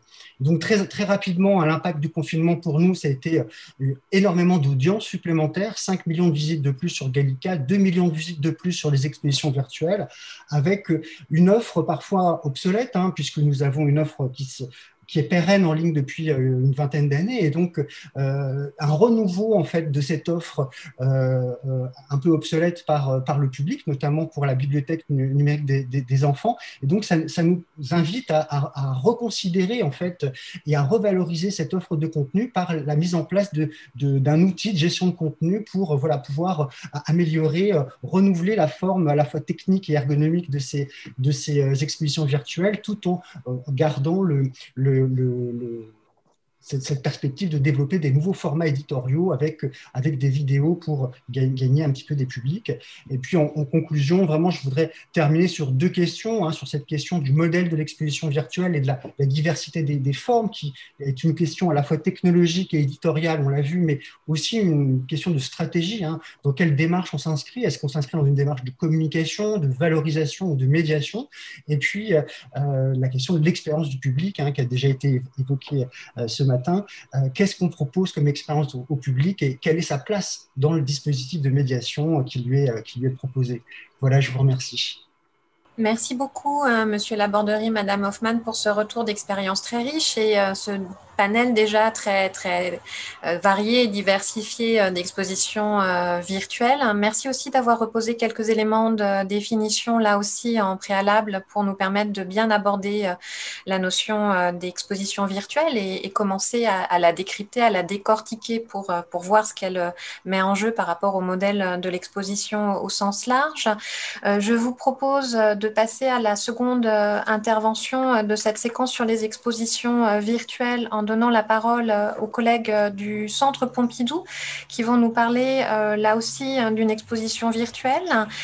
donc, Monsieur Christian Briand, vous êtes conservateur en chef. Hein. Vous avez donc rejoint en 2007 le Centre Pompidou d'abord en tant que responsable des collections d'art graphique, puis en tant que responsable du service des collections modernes. Vous êtes un spécialiste des avant-gardes historiques et notamment de Raoul Dufy, artiste auquel vous avez consacré plusieurs expositions, la dernière en date au Palais des Beaux-Arts de Lille euh, actuellement. Et donc, vous êtes aujourd'hui venu nous parler avec euh, Madame Perrine Renaud, qui est documentaliste, iconographe à la Photothèque des collections, de la première exposition en réalité hein, virtuelle hein, du Centre Pompidou, qui est consacrée euh, aux Trois Bleus, une des, œuvres emblématiques de la collection du Musée national d'art moderne. Et ce qui est intéressant ici, c'est que la technologie utilisée est une, est une technologie qui dérive hein, des, des jeux vidéo et de la réalité virtuelle et donc qui, euh, permet euh, d'aborder euh, l'exposition virtuelle avec des modèles de déplacement, de circulation dans l'espace numérique qui sont assez innovantes. Donc je, vous laisse la parole, Monsieur Briand. Ben, moi, je vais plutôt laisser la parole à Perrine Renaud, hein, qui est vraiment à l'origine de, cette visite virtuelle qu'elle va, vous décrire hein, en images. Et puis, si vous le voulez bien, je prendrai le relais dans un second temps. Merci. Alors, je vais vous expliquer un petit peu la démarche dans laquelle on s'est euh, situé. Donc, euh, déjà en avril de l'année dernière, parce que ça fait déjà quasiment un an. Euh, donc, en fait, on s'est retrouvé avec cette situation de confinement brutal, brutal en, en, mars dernier, dans une situation où effectivement, on n'avait pas nécessairement une offre, une offre numérique, en tout cas immersive, en ligne. donc, nous, on s'inscrit effectivement dans la stratégie globale du Centre Pompidou qui, euh, qui proposait euh, déjà un jeu, vidéo, euh, qui a proposé ensuite, pendant cette période de confinement, une salle de, cinéma virtuelle avec les collections cinéma du, musée. nous, du coup, on a réfléchi un petit peu à ce que nous pouvions proposer dans la mesure où pendant cette période de confinement, on a été extrêmement, voilà, c'était extrêmement fermé et, de fait, on n'avait absolument pas accès aux salles du musée à, nos, données euh, physiques. Donc, on a essayé de réfléchir avec nos propositions et nos contenus numériques dont, nous disposions au musée, puisque euh, euh, le musée, depuis, depuis une vingtaine d'années, essaye au moins de faire de la reproduction haute définition des œuvres de la collection. Et donc, on s'est posé la question de comment on pouvait proposer quelque chose d'un petit peu, d'un petit peu innovant et surtout aussi un petit peu pouvant nous, nous faire sortir de cette période un petit peu compliquée. dans ce cadre, nous, on a on travaillait déjà avec quelques avec un partenaire. Enfin, on a plus ou moins euh, déjà en contact avec plusieurs partenaires. Et du coup, euh, donc, euh, donc, la société Wow Lab, qui est une société parisienne avec qui on avait déjà quelques contacts, qui est spécialisée dans la numérisation 3D, la réalisation de modélisation ou de conception, de conception de modèles 3D et, dans le, la partie patrimoniale plus précisément. Donc, on, on, a essayé de définir dans un très temps, puisque effectivement le projet est, sorti euh, euh, avec euh, en fin mars et, on, l'a mis en ligne dès mi-juin. Donc en quelques temps, essayer de réfléchir dans une pensée complètement à distance. Donc aussi, c'était une expérience. l'idée était vraiment de créer une expérience d'une visite. Ça c'est vraiment, on l'a vraiment conçu comme ça, de tenter de voir ce qu'on pouvait faire en peu de temps dans un projet, un projet un peu nouveau et, et, pas avec des salles captées en 360 comme effectivement Monsieur Laborderie a pu l'exprimer tout à l'heure. On a vraiment là été dans une modélisation complète d'une salle et de voir ce que nous pouvions proposer pour dans nos contenus pour essayer d'avoir un, une proposition muséale forte en même temps avec des codes qui ressemblaient, enfin là des codes qui, qui nous rappelaient le Centre Pompidou. Euh, des codes d'exposition du Centre Pompidou avec une chaîne de travail qui est celle du Centre Pompidou. Donc c'était une expérience vraiment à différentes facettes, une expérience technique, mais aussi une expérience vraiment de, chaîne de travail euh, euh, assez nouvelle, même si elle faisait appel à l'ensemble des intervenants habituels d'une exposition réelle ou physique, je ne sais pas trop comment on peut appeler ça, une exposition en tout cas in situ, plus que réelle. Et, et, donc effectivement, on a eu plusieurs phases. On a eu la première, donc on a aussi, la première phase était de définir l'expérimentation. Qu'est-ce qu'on voulait essayer de faire? Quel contenu on pouvait avoir? Effectivement, les contraintes de l'art moderne et contemporain, d'une manière juridique, tout bête, euh, compliquent un petit peu les choses dans la mise à disposition des contenus et la diffusion des contenus. Donc, c'était aussi un enjeu euh, assez euh, particulier et voilà et effectivement être en rapport avec les représentants des, artistes et, des œuvres voilà qui eux-mêmes sont dans une phase de tâtonnement un petit peu voilà, qui, est, qui essayent, les, positionnements sont un petit peu différents. Et, et c'est vrai que les réponses juridiques sont parfois encore un peu elles, essayent de trouver leur place et, d'être un petit peu euh, en réponse, dans une réponse forte. Euh, voilà, la DAGP, là, dans le cas de, Miro, nous a soutenus, mais c'est vrai que c'était pour eux aussi, euh, voilà, ils voulaient avoir des effets du, résultat pour pouvoir un peu se positionner, ce qui est quand même très compliqué quand on, on avance petitement comme nous l'avons fait, où on, on, créait le projet au moment où on leur faisait la demande. Donc c'était un petit peu euh, difficile. Donc on a eu cette définition de l'expérimentation. Donc effectivement, quel corpus choisir? Euh, Les bleus de Miro, euh, donc là Christian vous en parlera bien mieux que moi, était pour nous quelque chose voilà, qui nous permettait d'avoir des contenus à la fois, des contenus sur les œuvres, des portraits des artistes, des ressources documentaires au niveau de la bibliothèque Kandinsky. Voilà, l'idée étant que nous devions prendre ce que nous avions puisque on était vraiment chacun chez soi euh, et, du coup avec juste l'accès à nos serveurs et à nos, et à nos données. Donc c'est une la définition de cette expérimentation, elle s'est faite évidemment avec le soutien de la direction du musée, euh, mais aussi euh, évidemment dans une, une approche avec la direction de la communication et du numérique chez nous qui pilote vraiment la stratégie générale du numérique. donc l'idée étant voilà de proposer des dispositifs innovants de, de, dans des, via une notre plateforme. Donc en plus notre site internet entre la dernière et cette année a changé. Donc là on a un site internet encore plus porté vers euh, euh, ces, choix et ces stratégies euh, numériques. et donc là, l'idée était vraiment de faire un projet autour des collections et, de voir ce que nous pouvions apporter au public et, d'essayer de proposer en plus un contenu avec des rebonds qui ne, qui ne soit pas seulement une visite, mais qui soit justement avec des contenus, des ressources documentaires associées que je vais vous montrer au niveau de, de la visite. Donc, c'était aussi l'idée, euh, donc définir cette expérience, c'était aussi de dire qu'est-ce qu'on voulait proposer. On voulait proposer euh, la situation du confinement à amener à une situation euh, assez inégale aussi par le public, c'est-à-dire comment le public pouvait avoir cette visite. il a fallu forcément du coup se poser la question est-ce que tout le monde était équipé, quel équipement, des téléphones portables, des ordinateurs, des tablettes? On les savait très sollicités à ce moment-là. donc l'idée était vraiment de faire un projet donc en fait qui s'adapte vraiment à un maximum d'environnement, donc aussi dans des contraintes techniques assez, euh, assez complexes. Euh, donc euh, avec des contenus qu'on voulait vraiment optimisé et qui soit, qui soit propre. Et surtout, effectivement, se poser la question de ce qui était évoqué tout à l'heure, de l'expérience utilisateur. Qu'est-ce qu'on fait? Alors, dans les visites virtuelles ou numériques, ou voilà, est-ce qu'on propose, est-ce qu'on guide le, est-ce qu'on guide le public, est-ce qu'on le laisse, est-ce qu'on le laisse naviguer comme il le souhaite? Nous, nous, on a fait le choix de d'avoir une solution simple, voilà, avec un, une circulation qui, qui, se, qui, se, qui est complètement libre, où, où le, public pouvait complètement soit directement aller voir les trois bleus ou le contenu associé, ou vraiment aller vérifier, se, être dans une atmosphère de visite telle qu'il peut être dans une salle d'exposition. Donc, c'était vraiment des choix. On a éventuellement suggérer quelques points d'attention. Donc effectivement, là, euh, pour pouvoir avoir une lecture euh, plus facile et plus directe des contenus. Euh, et puis évidemment, essayer de mettre en avant donc les trois bleus, bien sûr, les peintures que nous pouvons que nous pouvons avoir et qui qui sont visibles et qu'on peut dans lesquelles on peut on peut zoomer, se concentrer, regarder.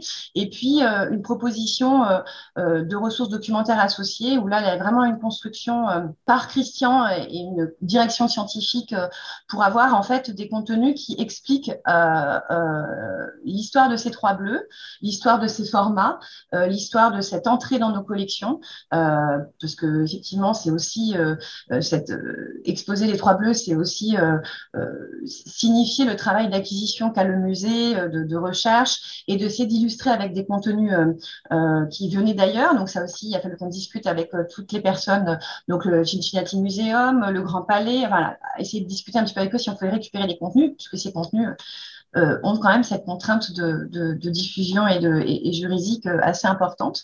Euh, donc, l'idée étant de proposer en plus de la visite virtuelle une, vraiment une approche scientifique sur ces trois bleus et sur l'histoire de ces trois bleus et de Miro et de son parcours. donc, c'était un petit peu l'objectif. Essayer également de mettre en ligne des, des pièces un petit peu moins visibles habituellement, qui peuvent être des pièces documentaires euh, ou, des, documents euh, numérisés de la bibliothèque Kandinsky qui, qui, et un fonds extraordinaire, euh, voilà, avec avec ce que, ce qui était disponible en numérique direct. Donc c'était c'était l'objectif de mutualiser un petit peu tout ça, de mettre en avant aussi l'ensemble des contenus, l'ensemble des contenus du Centre Pompidou, et, du coup de voir un petit peu ce qui ce qui était ce qui était quand même complètement nouveau pour nous. C'est aussi une chaîne de travail nouvelle, c'est une expérience vraiment de chaîne de travail, euh, vraiment de chaîne de travail, puisque euh, euh, nous avons dû travailler avec la médiation. On a voulu vraiment que le, parcours soit complètement, soit complètement revu par toute la, la, la sphère, la sphère de notre pôle de médiation pour avoir vraiment les mêmes, les mêmes propositions que si nous étions au sein d'un ou d'un podcast ou voilà, puisque aujourd'hui le, développement numérique au niveau du centre Pompidou essaie vraiment d'être multimodal, d'essayer de proposer des, offres, euh, des offres un peu différentes. Donc nous, c'était vraiment une première expérience. Euh, qu'on espère euh, renouveler ou en tout cas réfléchir. Le Centre Pompidou a depuis euh, fait une proposition, une proposition sur Kandinsky, une autre proposition. Là, on a également développé ce projet avec un partenaire, un partenaire parisien. C'est vrai que voilà, l'idée était aussi un petit peu de diversifier nos partenariats, de voir un petit peu ce que nous pouvions proposer et, avec une proposition vraiment, vraiment tout, toute réalisée à distance et puis d'avoir un euh, de créer l'envie euh, aussi de revenir au musée au moment où, au mois de juin euh, le, le, projet est sorti, le musée rouvrait en rouvert début juillet, donc c'était aussi l'appel du physique ou du in situ et l'appel du numérique qui, qui, nous importait dans l'idée. Je prends le relais. Ben, Perrine, vous avez déjà dit beaucoup de choses. Je vais essayer de ne pas tout à fait redoubler ce que vous nous avez déjà indiqué. Ce qui est certain, c'est que ce site est, dans une large mesure un enfant du confinement. Hein. En, quelque sorte, en effet, au moment de la clôture du musée, de l'enfermement de ses, agents, il a fallu euh, parvenir à travailler ensemble à la conception de, ce, site euh, tout à fait nouveau pour le, centre Pompidou. Alors, bien sûr, l'idée elle-même n'était pas, pas nouvelle. Hein. Depuis un certain temps, on tournait autour de l'idée de créer des, expositions euh, virtuelles. Et puis, c'est à ce moment précis que la chose est arrivée à, son, terme, en grande partie d'ailleurs grâce à votre dynamisme, je, dois le, le, dire, et à votre connaissance aussi technique. Alors, nous étions donc dans un contexte de confinement, vous l'avez déjà dit, difficile de travailler sans contact euh, réel, difficile de travailler sans les ressources euh, basiques, hein, euh, même si le travail que, j'ai réalisé est en, partie un travail de compilation, il ne faut pas se, tromper, mais encore faut-il avoir les bonnes sources bibliographiques, et il se trouve que je ne les avais pas sous, sous la main, nous n'avions pas accès à notre documentation, donc il a, fallu un peu faire preuve de débrouille à vrai dire, et en contactant une ancienne éditrice d'un catalogue ancien euh, du, euh, concernant euh, la collection Miro, j'ai pu récupérer une partie de la bibliographie grâce à elle. Je dois dire aussi que j'y suis allé de ma poche puisque je me suis offert sur Amazon, puisque les librairies n'étaient pas, pas ouvertes à l'époque, un ouvrage de référence que je n'avais pas dans ma bibliothèque pour essayer de ne pas manquer des éléments euh, importants, ne serait-ce que, que bibliographiques. Voilà pour, euh, voilà pour l'anecdote. Alors, comment est-ce que j'ai conçu effectivement cet accompagnement textuel puisque c'est surtout du texte dont il est question, même si dans le site vous trouverez un très, très belle interview du petit-fils de, de, Miro concernant les Trois Bleus qui avait été tourné à l'occasion de la présentation du triptyque au, au Grand Palais. Et donc ces textes euh, se présentent de manière assez, assez classique. Hein. Euh, vous l'avez vu peut-être au début de, de la visite, une présentation générale, un rappel biographique hein, sur, euh, sur Miro, à la fois un texte biographique et une chronologie limitée en nombre de signes, parce que l'idée c'est quand même d'être d'être lu. Et puis ensuite, on rentre, voilà, l'espace où se trouve la, chronologie. Ensuite, on rentre dans, dans l'espace euh, de monstration proprement, proprement dit, hein, où l'on voit les, les, trois bleus disposés de façon d'ailleurs un peu très, très, très, très proche de, de, la mais je reviendrai euh, là-dessus. Alors, dans la salle, on trouve euh, les œuvres, euh, bien sûr, puis des textes d'accompagnement immédiatement lisibles, qui sont en fait des textes descriptifs hein, de, nature, euh, de la même nature que ceux des cartels développés. D'ailleurs, si je me souviens bien, dans la salle réelle, auquel donc vous n'avez pas accès actuellement, ces mêmes textes sont repris sur les cartels développés à proximité des, des œuvres. Et, comme vous l'a montré euh, Perrine, quand on double-clique euh, euh, sur, sur, le côté, on a accès à un certain nombre de, de rubriques, puisqu'il a fallu un peu séquencer les informations sur cette pièce majeure des, des collections. Alors bien sûr, quelque chose sur la genèse de ces, de ces trois peintures qui ont été peintes très vite, en mars 1961, mais après une, une, période de maturation assez longue, un texte sur euh, la, place de la couleur bleue dans l'œuvre de,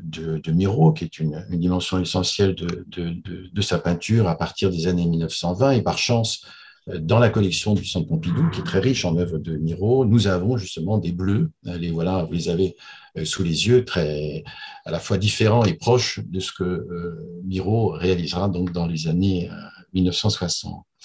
Ensuite, un petit point sur la question des, grands formats.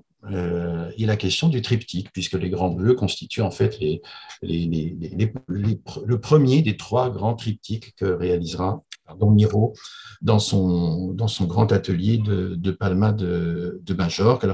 Comme vous l'a indiqué Perrine, nous sommes arrivés à nous procurer des images des, grands décors qui ont antérieurs aux trois bleus celui notamment créé en 1947 par Miro pour la salle de restaurant d'un hôtel de Cincinnati qui se trouve actuellement au, musée de Cincinnati.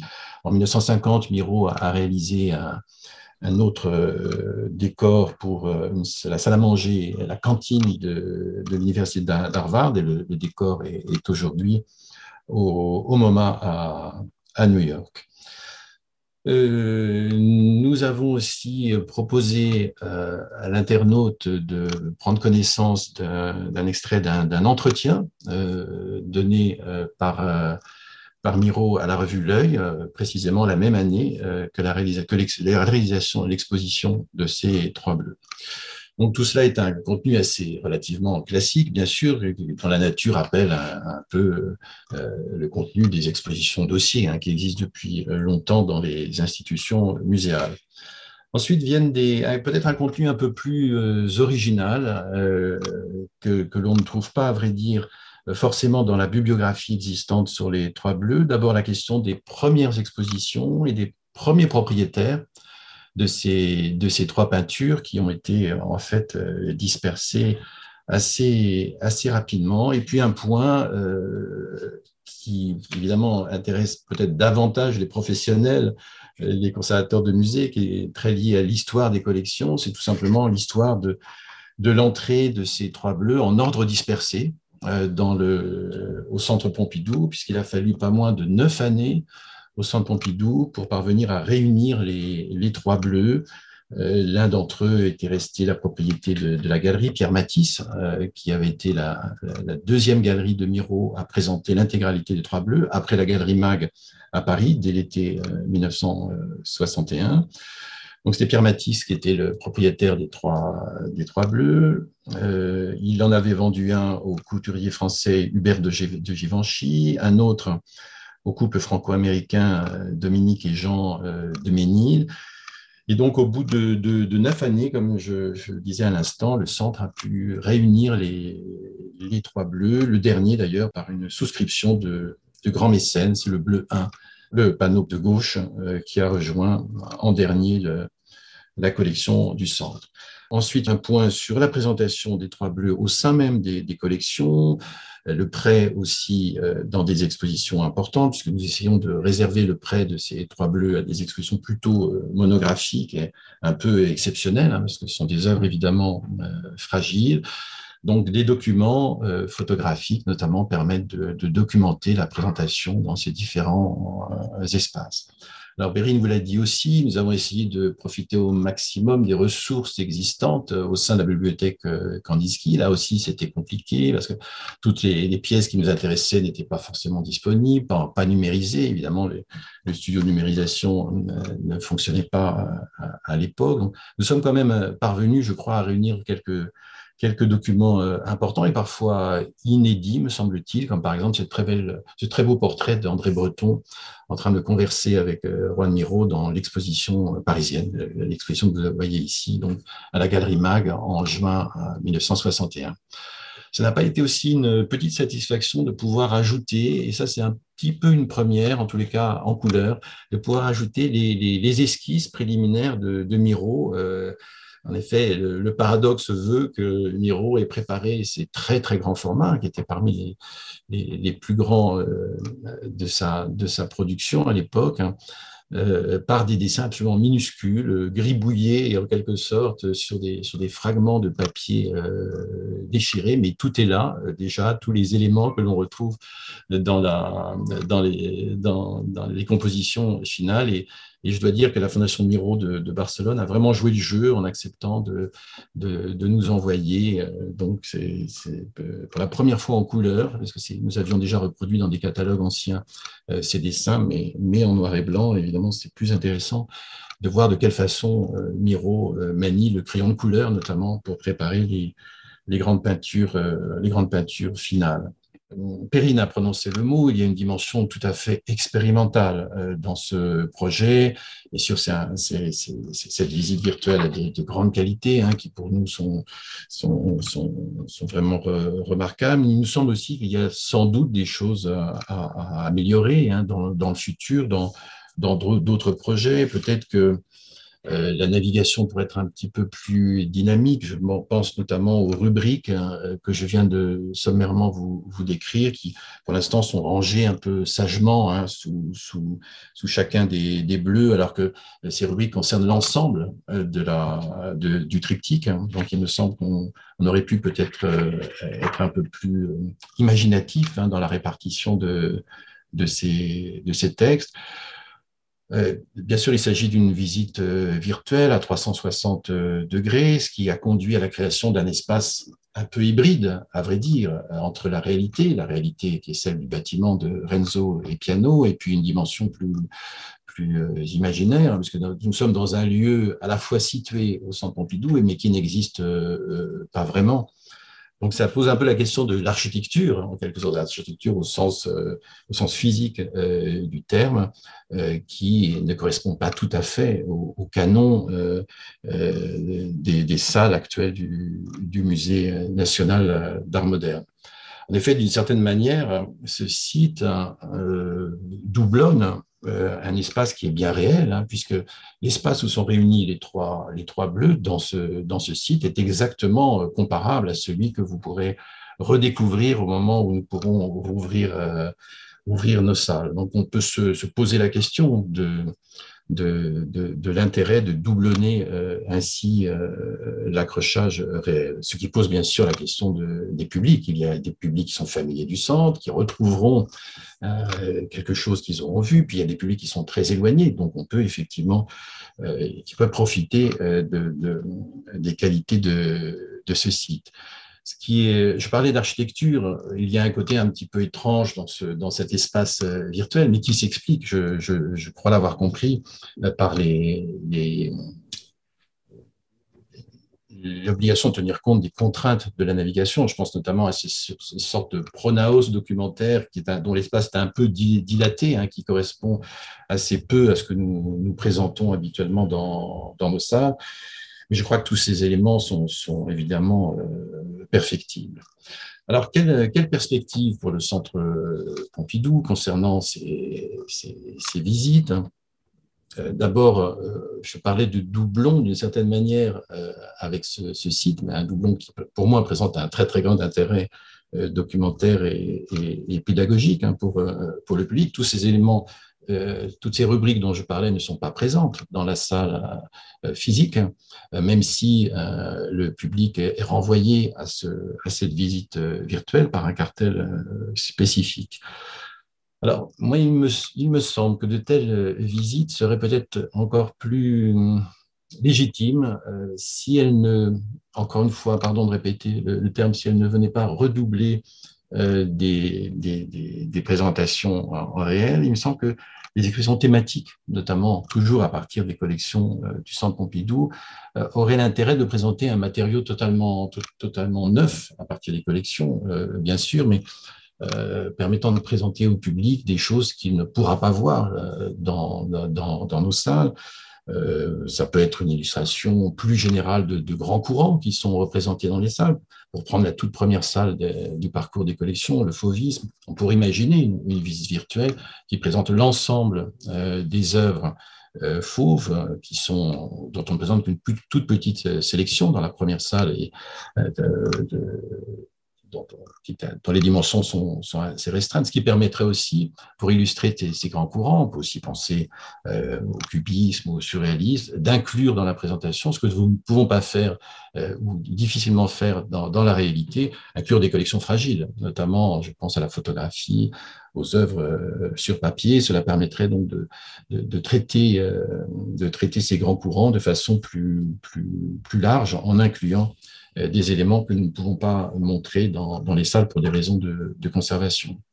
Je pense aussi à des thèmes transversaux, euh, si on parle de, présentation euh, thématique, euh, pour, ne serait-ce que pour citer une exposition que j'ai réalisée au, Louvre à Abu sur l'école de Paris. Euh, euh, ces artistes étrangers venus travailler en France hein, euh, pendant l'entre-deux-guerres. On pourrait tout à fait imaginer une, une, présentation euh, sur ce mode de la visite euh, virtuelle que nous ne pourrons pas, faute de place, montrer dans, montrer dans, dans nos salles des thèmes plus transversaux aussi. Par exemple, un, exemple qui me vient en tête, l'atelier d'artiste, qui est un, très très beau euh, sujet. Nous ne consacrons pas vraiment de salle euh, à, ce genre de thème dans, le parcours et je pense qu'une exposition virtuelle euh, permettrait de donner toute, sa place à un thème comme celui-ci.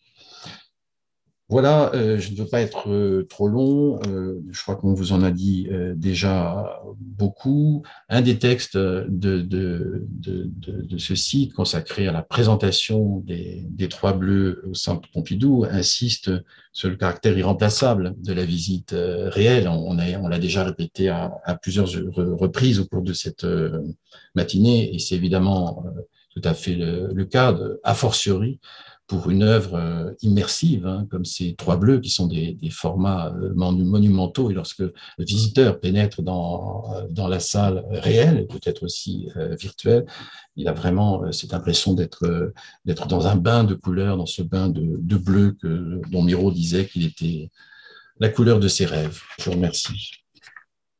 Merci Madame Renaud, merci euh, Monsieur euh, Briand hein, pour, euh, pour cette intervention sur l'exposition virtuelle consacrée aux Trois Bleus. cette intervention, elle, illustre parfaitement ce qu'on indiquait en, introduction de, cette matinée, de cette faculté d'adaptation hein, qui a été celle des musées pour répondre dans des temps très courts aux contraintes hein, de la pandémie, de la fermeture des musées, le caractère expérimental des projets qui ont été portés et qui sont euh, apparus euh, pendant, euh, pendant cette période et aussi la capacité des équipes à en tirer tout de suite des enseignements et des pistes, des perspectives pour, pour le futur, à capitaliser sur ces expériences pour inventer, ouvrir le champ des possibles. Et puis cette intervention, elle a aussi le grand mérite hein, de, de nous montrer ce que, ce que ces projets ont mis en œuvre en termes de complémentarité des métiers, des compétences au sein de nos institutions et la manière dont euh, les, compétences multiples présentes au sein de nos institutions ont pu euh, là aussi très vite euh, s'ordonner et se mettre en, résonance pour aboutir à, des projets neufs, innovants et très rapidement mis en œuvre. Donc on, aborde avec vous aussi ces enjeux que soulignait Anne-Solène Roland en introduction de ce que cette période de crise interroge en termes de métier, en termes de chaîne de travail, en termes de complémentarité des compétences euh, qui sont au sein euh, de, nos institutions. Et puis aussi, euh, vous l'avez souligné à, juste titre, la force des collaborations avec les musées partenaires à l'étranger hein, qui, ont prêté la main à, l'émergence hein, de ces projets et avec beaucoup de générosité, euh, dans un élan de, solidarité euh, qui a dépassé euh, les frontières nationales du fait du caractère international de cette crise. J'aimerais maintenant, en contrepoint à ces deux interventions sur des expositions virtuelles, donner la parole à Sébastien Allard, qui, qui va nous parler de la notion d'expérience de visite. Sébastien Allard, vous êtes conservateur général, directeur du département des peintures au musée du Louvre vous êtes un grand spécialiste de l'art du 19e siècle et plus particulièrement du romantisme.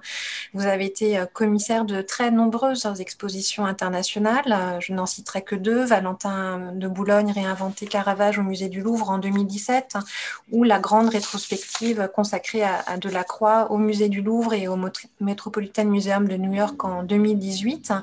Euh, comme beaucoup de conservateurs, de spécialistes du patrimoine, la pandémie a été pour vous l'occasion d'interroger Hein, la notion d'exposition et la notion d'expérience hein, de visite.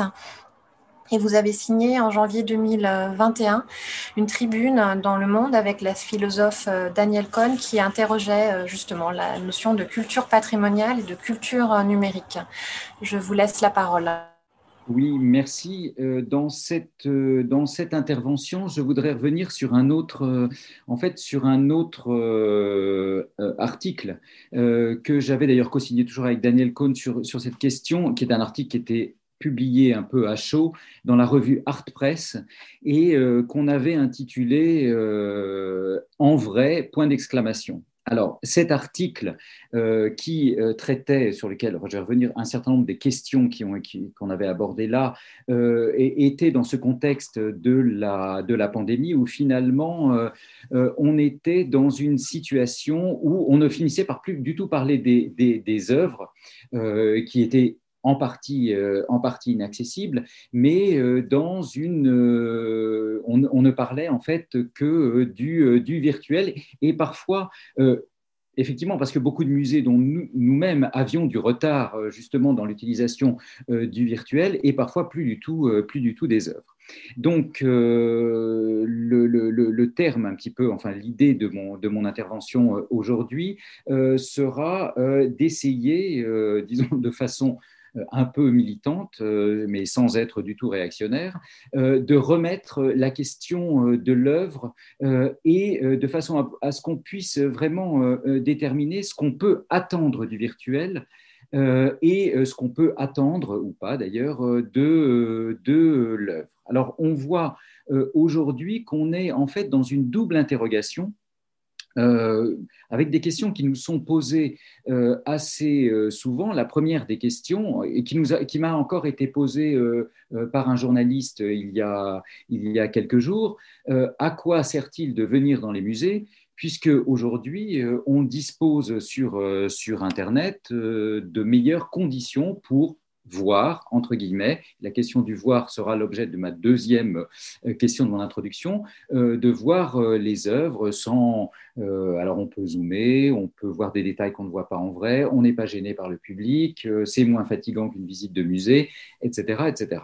Donc, est-ce que, au fond, les reproductions numériques peuvent suffire, voire remplacer l'expérience réelle, l'expérience de contact avec l'œuvre d'art? Et à cette question, donc qui a été en quelque sorte dopée euh, par la pandémie et l'inaccessibilité des œuvres euh, pendant la période pendant les périodes de, confinement et encore en grande partie euh, aujourd'hui, en fait, cette, interrogation qui existait déjà évidemment bien avant la pandémie, cette interrogation s'est ajoutée à une autre plus subtile et qui est souvent moins clairement euh, exprimée, euh, qui est celle de, euh, au fond, avec le virtuel, finalement, est-ce qu'on ne voit pas, entre guillemets, mieux les œuvres? Ça c'était ce que j'ai évoqué précédemment, mais aussi est-ce qu'on ne voit pas plus que ce qu'on voit dans le contact réel avec euh, l'œuvre d'art, avec euh, en particulier les effets, les effets de zoom, ou qui nous permet, qui permettrait d'une certaine manière d'entrer dans l'œuvre avec ce fantasme qui est clairement exprimé d'ailleurs par un certain nombre de visiteurs de cette volonté d'entrer dans l'œuvre, de dépasser ce qui est visible et peut-être dans ce dépassement euh, de euh, la matérialité de l'œuvre, euh, de, passer de l'autre côté du miroir, de toucher peut-être à quelque chose qui serait de l'ordre du mystère de la, du mystère de la création.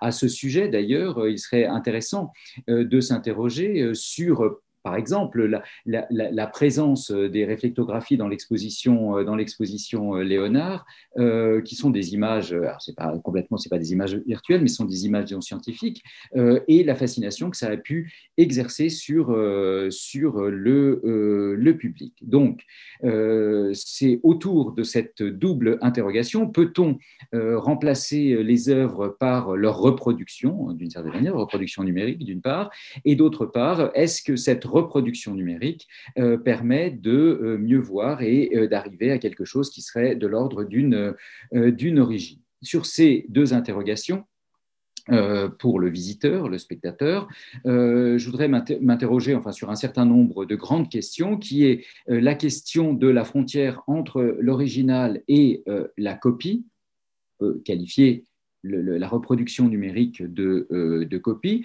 Sur la question de l'immersif, euh, lié en particulier, euh, qui a été évoqué précédemment par Christian, Christian sur ce qu'on appelle exposition, puisqu'on voit qu'on a aujourd'hui des événements immersifs type atelier des lumières sur lequel je vais revenir, qui sont euh, qualifiés euh, d'expositions, donc des expositions sans œuvre, mais qui ne sont pas seulement des expositions sur son propre ordinateur, qui sont des expositions dans un lieu, donc avec un protocole qui relève d'un protocole de, musée. Et cette question nous amènera à la question de l'imaginaire et de la liberté de l'imaginaire.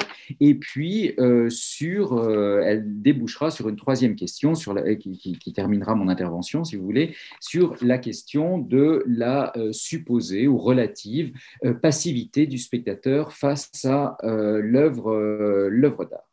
Donc, il ne s'agit pas pour moi donc ici de remettre en question la validité du, du numérique, des visites virtuelles, pas du tout, simplement d'essayer de, replacer les problèmes à leur juste, à leur juste place et peut-être d'inverser la problématique du côté de l'œuvre et pas seulement du côté de sa, de sa reproduction, avec quand même, en tant que conservateur de musée, le fait que l'affirmation ou la question remplacée les œuvres par le numérique, pour moi, évidemment, qui les conserve, fait problème et peut avoir des conséquences sur la conservation même des œuvres. J'y reviendrai très brièvement.